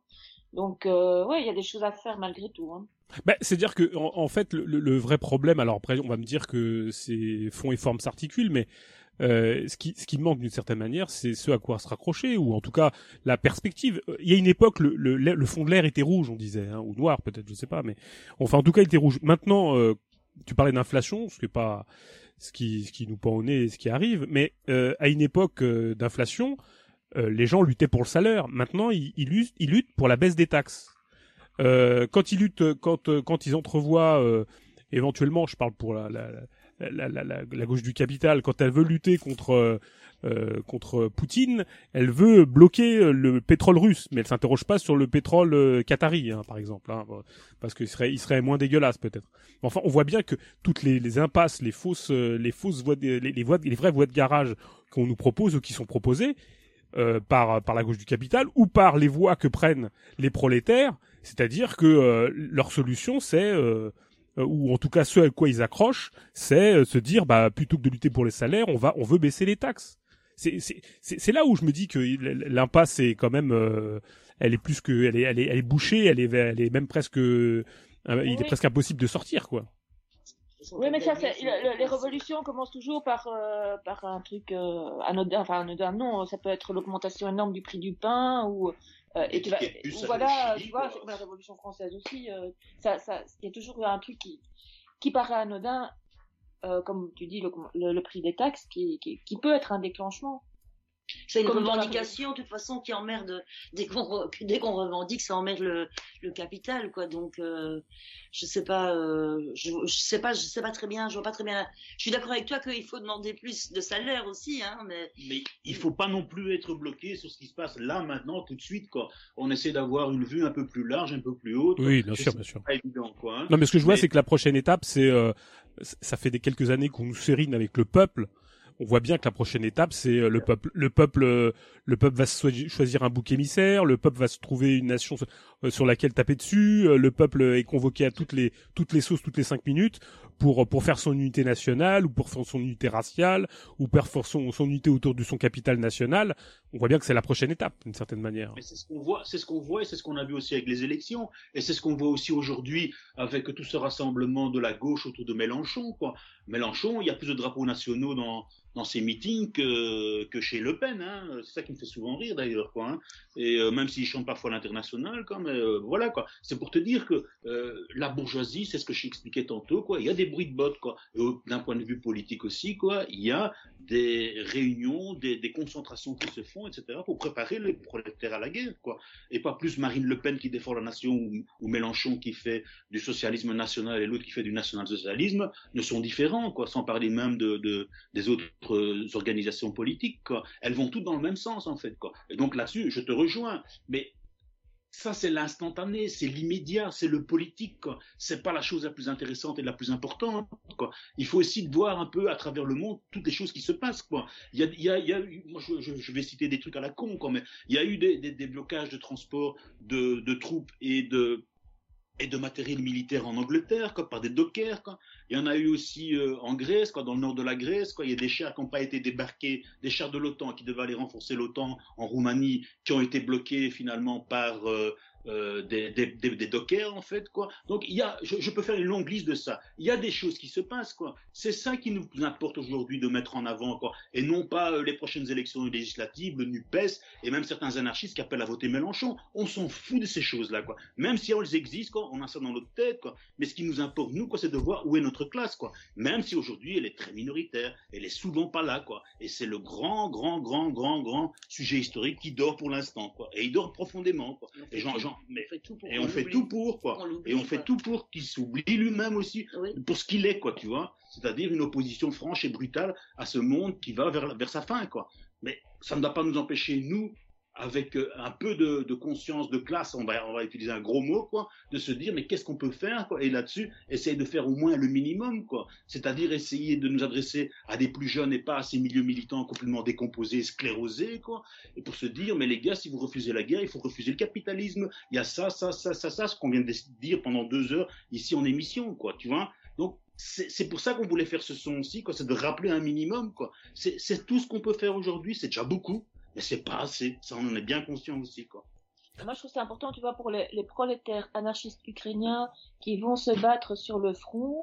Mais c'est parce qu'ils connaissent pas euh, tout- toutes les expériences du passé. Si, c'est, et donc, c'est important de, de pouvoir le, les, repro, enfin, les reproduire, les communiquer, etc., pour, euh, pour que les, les plus jeunes puissent ne plus faire ce genre de conneries, quoi, puisque ça, ça s'est déjà produit. Et c'est un peu dommage, on remet, les, on remet la cuillère, on remet le, le couvert, quoi. C'est, c'est ralent. Ce qui s'est produit en 14, les anarchistes qui étaient contre la guerre, qui vont s'engager sur le front, se reproduit en Ukraine. C'est quasiment les mêmes mots, en plus, ceux qui sont utilisés, quoi. Ça, Défendre euh, la liberté euh, contre la barbarie. Euh, donc, il vaut mieux euh, se faire trouver la- la- enfin, le, le corps pour euh, les intérêts qui sont pas les nôtres. Il faut réaffirmer les intérêts du prolétariat contre la guerre capitaliste et, et donner des exemples historiques concrets pour que ce soit pas des, des beaux, des beaux slogans. euh, Bah, Le, Voilà, coin, le coin qui est un anarchiste bien connu, la veille de 14, on est venu le chercher pour lui dire tu vas au front. Non, il n'est pas question. Bon, on va te juger, on va te mettre en prison. Il dit je préfère être jugé, je préfère même recevoir 12 balles dans le corps, quoi, et mourir. Euh, attends, comment il disait? Et, et mourir plutôt que de participer à une guerre fratricide. Il disait bien le mot fratricide, c'est-à-dire entre frères, quoi, où on n'a aucun intérêt, quoi. Je préfère ça à votre saloperie de guerre, quoi. Bah, il a passé ça, il a passé ses quatre années en prison, le, le, le coin, quoi, tu vois. Mais au moins, il a sauvé sa peau quelque part, quoi, parce que l'autre imbécile qui est parti au front, ben, il y en a peu qui sont revenus aussi, quoi. Donc, quand tu dis que faire, ben, ça, par exemple, c'est déjà des choses intéressantes et importantes de redire ça à nos plus jeunes, parce qu'ils sont lobotomisés, quoi. Et comme disait Sylvie, ils font tout pour, quoi. Et aujourd'hui, il y a une entreprise, mais Ah, généralisée. La, bourgeoisie fait tout. La bourgeoisie fait tout pour que nos plus jeunes à nous se soient complètement lobotomisés, Ouais. quoi. Là, il n'y a, qu'à voir nos gamins, comment ils courent pour être derrière leurs machines, leurs écrans et des machins comme ça. Il n'y a pas que la télévision aujourd'hui. hein. Il y a tous Ouais. ces saloperies d'écran, quoi, qui sont là aussi pour essayer de lobotomiser les, les, les prolétaires. Et ça marche. Et ça marche. Et c'est pour ça qu'aujourd'hui, on est impuissant, isolé et tout ça, etc., comme minorité révolutionnaire. Il faut en être conscient, quoi. Mais ça ne va pas nous empêcher de dire et de faire des choses, quoi. Non, mais puis en plus sans compter le, le fait d'être atomisé au, au travail. Euh, on est atomisé euh, chez soi, au travail et dans toutes les sphères euh, sociales, il y a que de l'atomisation. Non, non, mais moi, je, je, j'ai conscience et je me raccroche, je me raccroche bien évidemment à, à toutes ces actions qui sont menées anonymement, sans forcément euh, tract, euh, avec des tracts à l'appui et des revendications. euh, de ces de ces prolétaires qui euh, incendient casernes et lieux de recrutement divers, euh, mettent euh, mettent des, des rails hors service ou essayent de de, de stopper l'acheminement de de, de, de, de- canons divers et variés. Il est évident que ça ça, ça fait euh, ça fait plaisir. En tout cas, ça ça, ça nous montre qu'il n'y a pas d'apathie particulière. Maintenant, le seul le, le- la- la seule, je dirais. euh, perspective qui nous est donnée à nous qui sommes ici, peut-être effectivement euh, pas sous les bombes, même si on est à court terme ou à long terme, à moyen terme, euh, on, va être soumis à des, fortes pressions. C'est effectivement de, comme le disait, euh, comme vous le disiez d'ailleurs dans, un texte précédent, ne pas perdre la tête. Effectivement, effectivement, je pense que c'est la, c'est la, au moins la seule chose qui qui est à faire, c'est de ne pas, perdre nos repères, de ne pas perdre notre, notre sens de, je dirais de, ouais, de l'analyse et de, de, de peut-être d'une forme euh, de d'éthique aussi. Peut-être c'est peut-être qu'il nous reste, même si j'ai toujours du mal avec cette conception, mais enfin toujours cette forme de de, de, de oui de de perspective que- qu'on essaie de défendre à long terme, à long terme bien sûr. Je te dirais aussi de ne pas hurler avec les loups, quoi. Ouais, ouais. Quand je vois certains qui, qui appellent à ce que l'OTAN euh, envoie plus d'armes en Ukraine, quoi, et qui se disent qu'anticapitalistes, révolutionnaires, libertaires, tout ce que tu veux, je m'arrache les quelques cheveux qui me restent sur la tête. Quoi. Ça me rend fou. Ça me rend fou. Ça me rend fou. Ça me rend fou. Ah bah, c'est on- ça qu'il faut dire. Ne pas perdre la tête, tout à fait d'accord, quoi. Mais aussi dire, mais putain, il faut arrêter, quoi. Ne peut pas hurler avec les loups, c'est déjà un minimum aujourd'hui, quoi. Ne pas hurler avec les loups, quoi, qui appellent à la guerre de tous les côtés, quoi. Ah non, mais du soit- pognon et des armes, il y en a, be- il y en a, et, et, et- et ils vont en Ukraine et ils n'ont pas besoin de, de nos, nos forces supplémentaires pour euh, pour que ça soit envoyé. hein. Comme comme les, les anarchistes qui s'appellent qui appellent à voter euh, Mélenchon. euh, je, je pense que la bourgeoisie a pas besoin des des voix anarchistes pour euh, contrer euh, pour euh, contrer le fascisme entre guillemets. hein. Oh, c'est clair. évident, c'est évident. Mais là, c'est c'est là où ça pose problème. C'est là qu'on voit qu'il y a quand même des, des repères et des perspectives qui n'existent plus, ou en tout cas qui ont été euh, bouffés, euh, ou en tout cas que ces gens ont été assimilés. C'est pour ça que je te parle d'un milieu militant en décomposition complète, quoi. En décomposition tellement complète que il faut plus compter sur lui, quoi. Ça fait partie du système, ça fait partie du capital, quoi, ces gens-là, quoi. Beaucoup du moins, quoi. Il faut espérer peut-être qu'il y en a certains là-dedans encore sains qui feraient le pas de côté, quoi, et qui sortiraient un peu de tous ces milieux-là, quoi, pour essayer de faire autre chose, euh, comme toi, comme nous, des choses comme ça, quoi. Tu vois, voilà, c'est, notre parcours aussi à nous, hein. C'est, c'est 40 années, entre guillemets, de militantisme et des choses comme ça qui nous ont dégoûtés de tous ces milieux-là, quoi. Ces milieux inconséquents et incohérents qui nous fait dire aujourd'hui, il faut faire quelque chose d'autre, quoi. Il faut tout euh, ben, renverser la table, comme disaient nos anciens, quoi. Il faut renverser la table. Il n'y a pas d'autre solution, quoi. Même des- s'il y a, oui, oui, initiatives. heureusement, comme, comme, comme le dit Mélissa, heureusement, il y a des initiatives, on n'est pas tout seul. Soyons modestes et restons modestes, quoi. Heureusement, il y a, il y a des initiatives. Oui, oui, bien sûr, bien sûr. Et il faut les relayer, il faudra les relayer, et, et il faut, c'est un il, il faut les appuyer, ce que bien sûr. c'est peut-être quand même, euh, après ce, ce son, quoi, peut-être, lorsque tu présentes, euh, tu présentes ce son, quoi, de peut-être essayer de mettre quelques, quelques repères et Bien sûr. quelques références euh, avec pour que euh, les, les auditeurs puissent quand même aller lire eux-mêmes euh, ce qui nous ont servi finalement et ce qui nous ont passionnés, ce qui nous ont finalement permis euh, de se dire on n'est pas seul heureusement Non, et que non, voilà des choses se font euh, même si on n'est pas d'accord à 100% hein, il n'y a pas de, de bible non plus quoi hein. mais au moins ça va dans le bon sens quoi tu vois Euh, on se pose les questions qu'il faut quoi et on essaie de répondre quoi et donc euh, on on ne reste pas dans son canapé devant des écrans se demander ah oui et que faire? Ah oui que faire? Bah alors là on Son fait rien quoi. Oui, le fameux canapé mauve. Quoi. Bon, on va pas on va pas trop de. Certains ont parlé de canapé mauve et on s'est posé la question pourquoi un canapé mauve dans la discussion? Mais bon, bref, quoi. voilà, quoi, ça nous a Mais fait. est-ce qu'on, est-ce qu'il y a, pas des, je dirais des, des, des conceptions, enfin une, une matrice euh, politique et ph- philosophique, même employant les grands mots, qui qui qui, qui n'ont plus, qui, qui ne sont plus, euh, je dirais défendues? On, on parlait de la critique euh, impitoyable de toutes les patries, nations, euh, États. J'ai- J'ai l'impression quand même que c'est, ça parle plus quoi. C'est, c'est, plus parti. Enfin, je veux dire, on, on, peut plus. on- la critique radicale de toutes les nations, de toutes les nationalités, de tous les nationalismes, de tous les États, de toutes les armées. euh, c'est quoi? C'est inaudible, c'est incompréhensible, c'est, c'est inconcevable. C'est... Non, je, je, je te Attends, réponds. je, peux, je peux dire, excusez-moi, hein, juste un mot parce que je vais devoir. euh, Et t'avais disparu. On s'est dit, ça y est, c'est le football. Non, non, non, non. Non, je dois aller regarder le match maintenant, donc je voulais juste faire une dernière. moi, moi, je pense que, ben, on est obligé, de toute façon, on n'a pas le choix. Je pense qu'on est obligé, bon, toujours à considérer les choses en mouvement. C'est la base de la dialectique et d'une une autre manière de penser, de regarder un peu le monde en mouvement. Euh, et donc, on doit faire preuve de beaucoup de souplesse aussi. Moi, je pense que il y a quand même des signes. Euh, je suis évidemment, j'épouse, enfin j'épouse, je, suis d'accord avec ce que tu dis. Effectivement, Polo, je, ne vois pas aujourd'hui euh, des, gens euh, brûler le, drapeau national dans leur propre pays. Je vois pas, voilà, des grandes associations. Enfin bon, disons, on, on est d'accord. L'état du mouvement, il est, il est ce qu'il est. Par contre, ce que je vois, c'est euh, bah, simplement, très directement, avec euh, ce qui. Je, prends un exemple tout simple. Avec ce qui s'est passé autour de la question de la dite crise sanitaire et du Covid, euh, moi, je ne sais pas si vous l'avez remarqué autour de vous, mais les personnes qui, pour des raisons, mais comme ça, que tu dirais, a priori, absolument en dehors de la politique, ont commencé à critiquer le gouvernement sur la manière de gérer cette question sanitaire ou d'aborder cette question sanitaire. Donc vraiment, euh, sur la question des vaccins, sur la question des trucs, bon, des choses très très polarisantes, peu importe.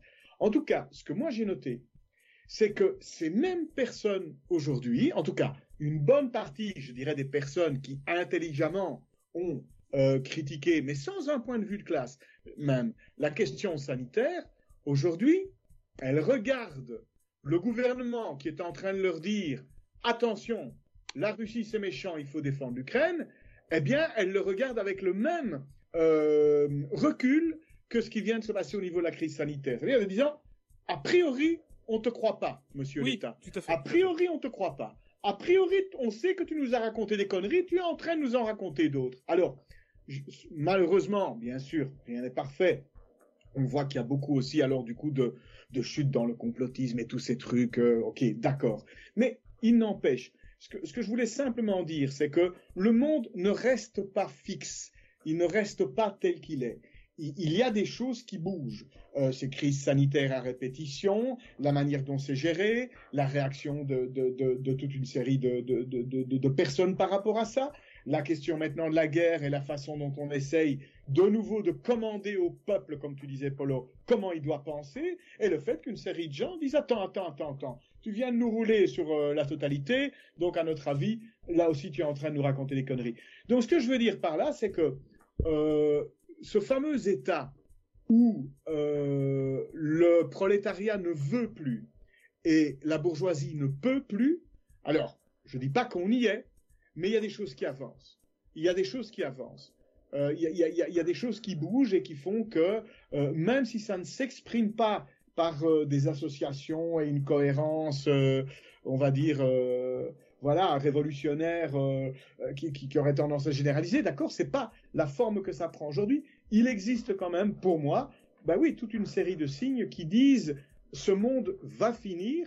De toute façon, d'une façon ou d'une autre, mais je veux dire, ce monde va finir, que ce soit parce qu'il va brûler à cause du réchauffement cli- climatique ou qu'on va tous crever d'une variole de la tortue rouge. Mais je veux dire, c'est mal barré, quoi.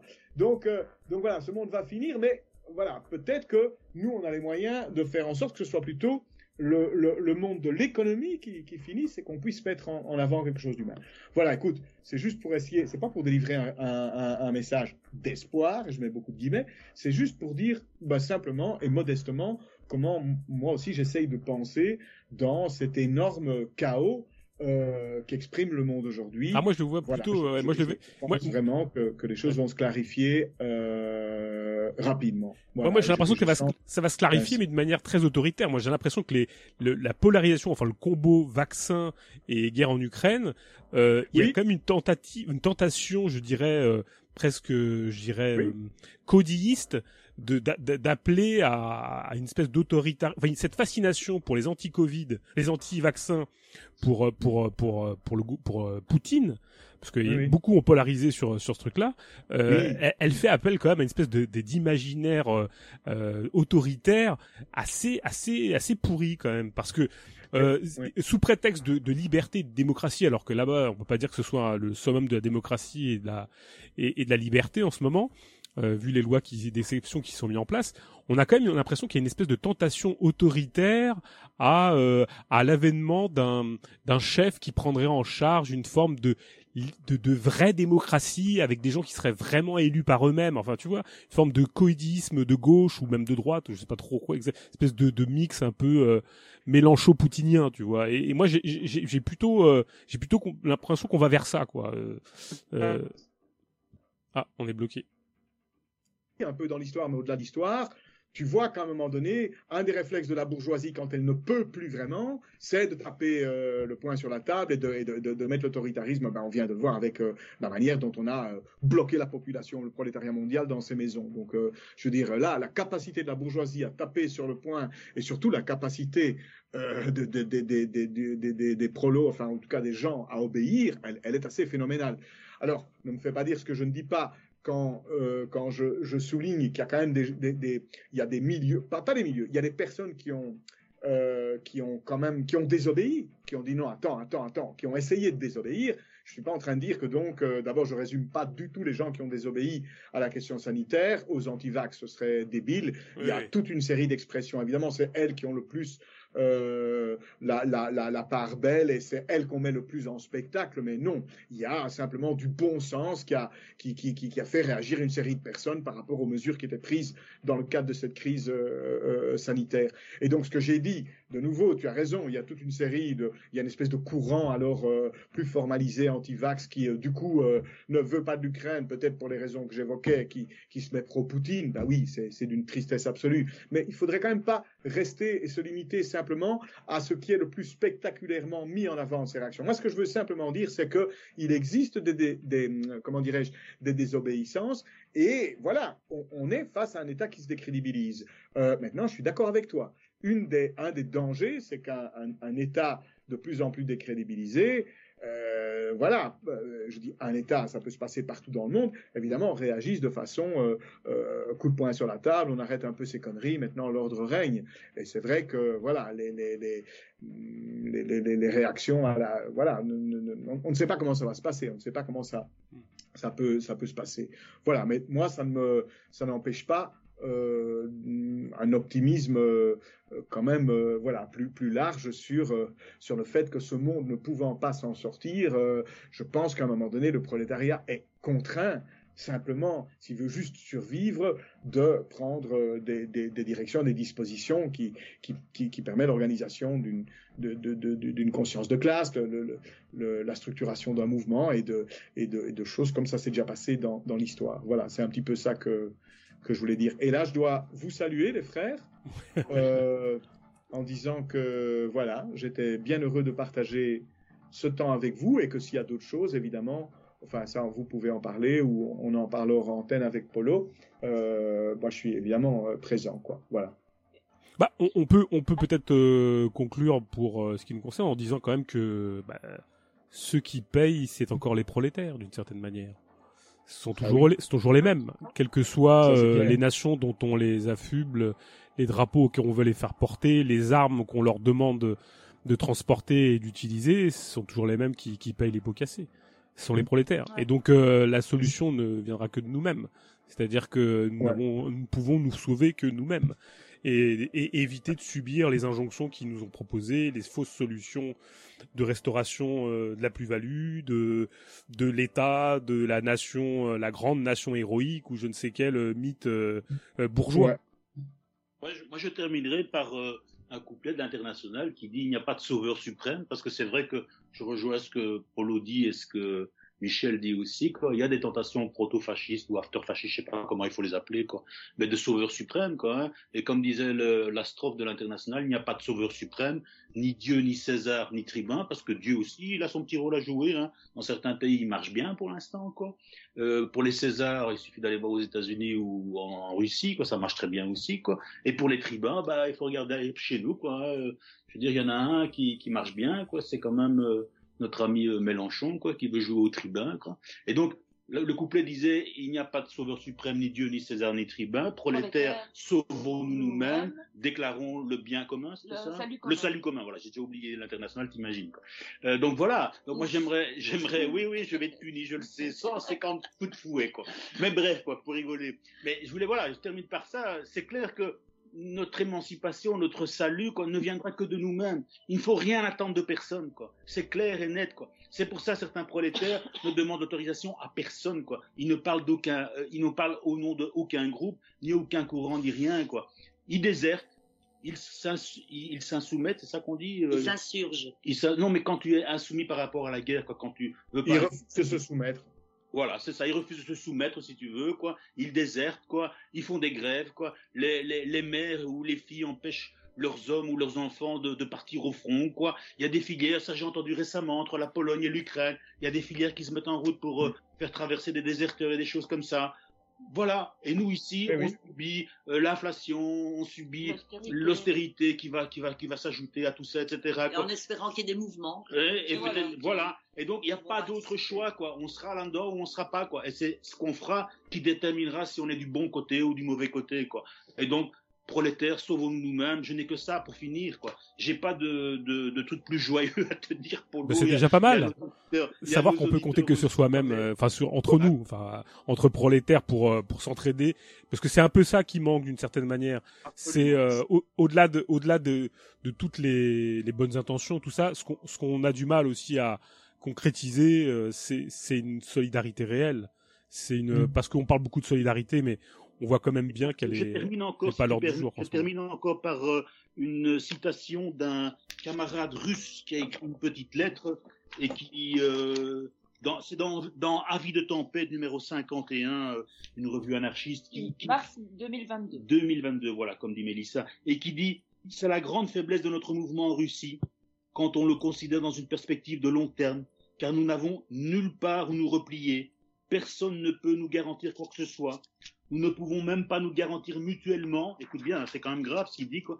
Nous ne pouvons même pas nous garantir mutuellement que nous resterons debout ensemble, main dans la main, en nous regardant dans les yeux et en sachant que, quoi qu'il arrive, nous continuerons la lutte. Il y a un manque de camaraderie, un manque de ressources et d'infrastructures, ce que tout le, tout le son ici qu'on a fait, un manque de clarté idéologique, c'est ce qu'on a essayé d'insister dessus, quoi, concernant la façon de lutter aujourd'hui et pour les prochaines décennies. La conviction nous manque, que la meilleure chose à faire pour notre liberté, pour notre bonheur, pour notre vie, c'est de lutter. Nous manque aussi la croyance que la lutte vaut toujours la peine et qu'elle est forcément le bon choix, à mourir ou à être emprisonné. C'est pourtant cette idée que la lutte est vie et que la vie est lutte, cette vision philosophique, ce sentiment qui permet de reprendre ses esprits et de garder le moral dans des moments les plus difficiles. Compagnons, nous sommes les seuls à pouvoir nous donner mutuellement de la force. Quoi. Oui, tout à fait, tout à fait. Je, je pense que c'est la. C'est une bonne conclusion. oui, je sais. Je, je l'ai dit comme ça, mais, mais, mais c'est tellement triste ce que le compagnon l'a écrit, quoi. Et d'un autre côté, c'est tellement fort aussi. Et on se reconnaît tellement dans ce qu'il dit. Il, est seul, il est, il est, il est, il est, voilà. Mais on n'a pas le choix. Il dit, il faut continuer la lutte. Même, euh, ouais, c'est vrai que c'est déprimant, quoi. T'as envie de pleurer quand tu dis ça. Mais non, il dit quand même, il faut continuer la lutte. Oui, oui, on a, on a, on n'a pas le choix, en fait. On n'a pas, le, choix. Bien sûr, bien sûr. Bah, euh, je voulais vous remercier beaucoup pour. On aurait eu le choix, mais là, on n'est pas des bourgeois, on est des prolétaires. si on se lève pas demain matin pour aller travailler, enfin, demain matin, je raconte des conneries, c'est dimanche, mais si on se lève pas le matin pour aller travailler, bah, on peut pas nourrir nos enfants, quoi. Il y a rien à faire et nous-mêmes, quoi. Donc, on peut pas se reproduire. Tant qu'on est là-dedans, on s'en sortira pas, quoi. Et il n'y a pas une guerre ou l'autre et notre participation qui nous émancipera de ça. Et donc, la seule émancipation, c'est la révolution sociale. On peut pas dire autre chose, quoi. Ouais. Bah, euh, bah sur ces sur ces paroles, euh, j'irais optimistes. bah, je, je, vous remercie beaucoup pour euh, pour votre présence, pour votre euh, pour vos, vos paroles qui nous permettent bah, de nous, au moins de nous ressouder nous et de nous, nous rencontrer, c'est déjà pas mal. Ouais. Euh, je, je, effectivement, on mettra des liens euh, à la suite de, de, de, de, cette émission pour les consultations. Et j'espère que d'ici quelques temps, on pourra faire une, une émission EC égale 7 sur ou 6, je sais plus, plus parce qu'on a arrêté le truc. Ce qui serait bien sur euh, sur la confusion, sur le confusionnisme, le dit confusionnisme, est-ce que qu'on avait on avait projeté mais il y a quelques petits problèmes techniques. Donc j'espère qu'on la on la produira celle-là autour de de cette fameuse notion de confusion qui prête à beaucoup à à discussion et à interrogation et à et à détricotage. Voilà, donc on vous remercie euh, pour pour tout euh, où vous soyez. Et, euh, et merci beaucoup en tout cas. Voilà. Et, euh, bonne soirée aux auditeurs, ou bonne journée aux auditeurs. Quoi. Après tous ces, tous ces discours un peu déprimants, quoi, c'est pas grave. Euh, voilà. Comment ça déprimant? Comment ça déprimant? Plein d'optimisme. Non, il y a pas. De... Non, non, mais il y a un match de foot à la clé, pas loin. Là, non, arrête. C'est évidemment, ça, on peut pas rater ça. Bon, moi, j'avoue que je ne fais pas partie de ce, ce drapeau-là. J'avoue que je ne porte aucun drapeau. Ah. Chacun ses problèmes, chacun sa misère. Évidemment, exactement. Non, non, mais c'est c'est bienveillant.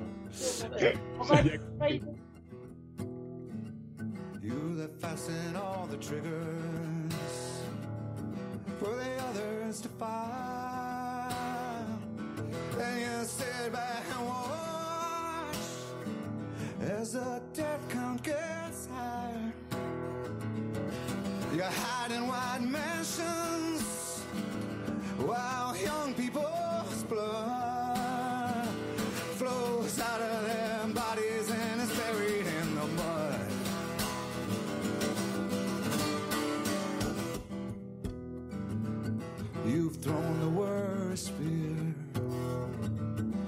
could ever be heard. The fear to bring children into this world for threatening my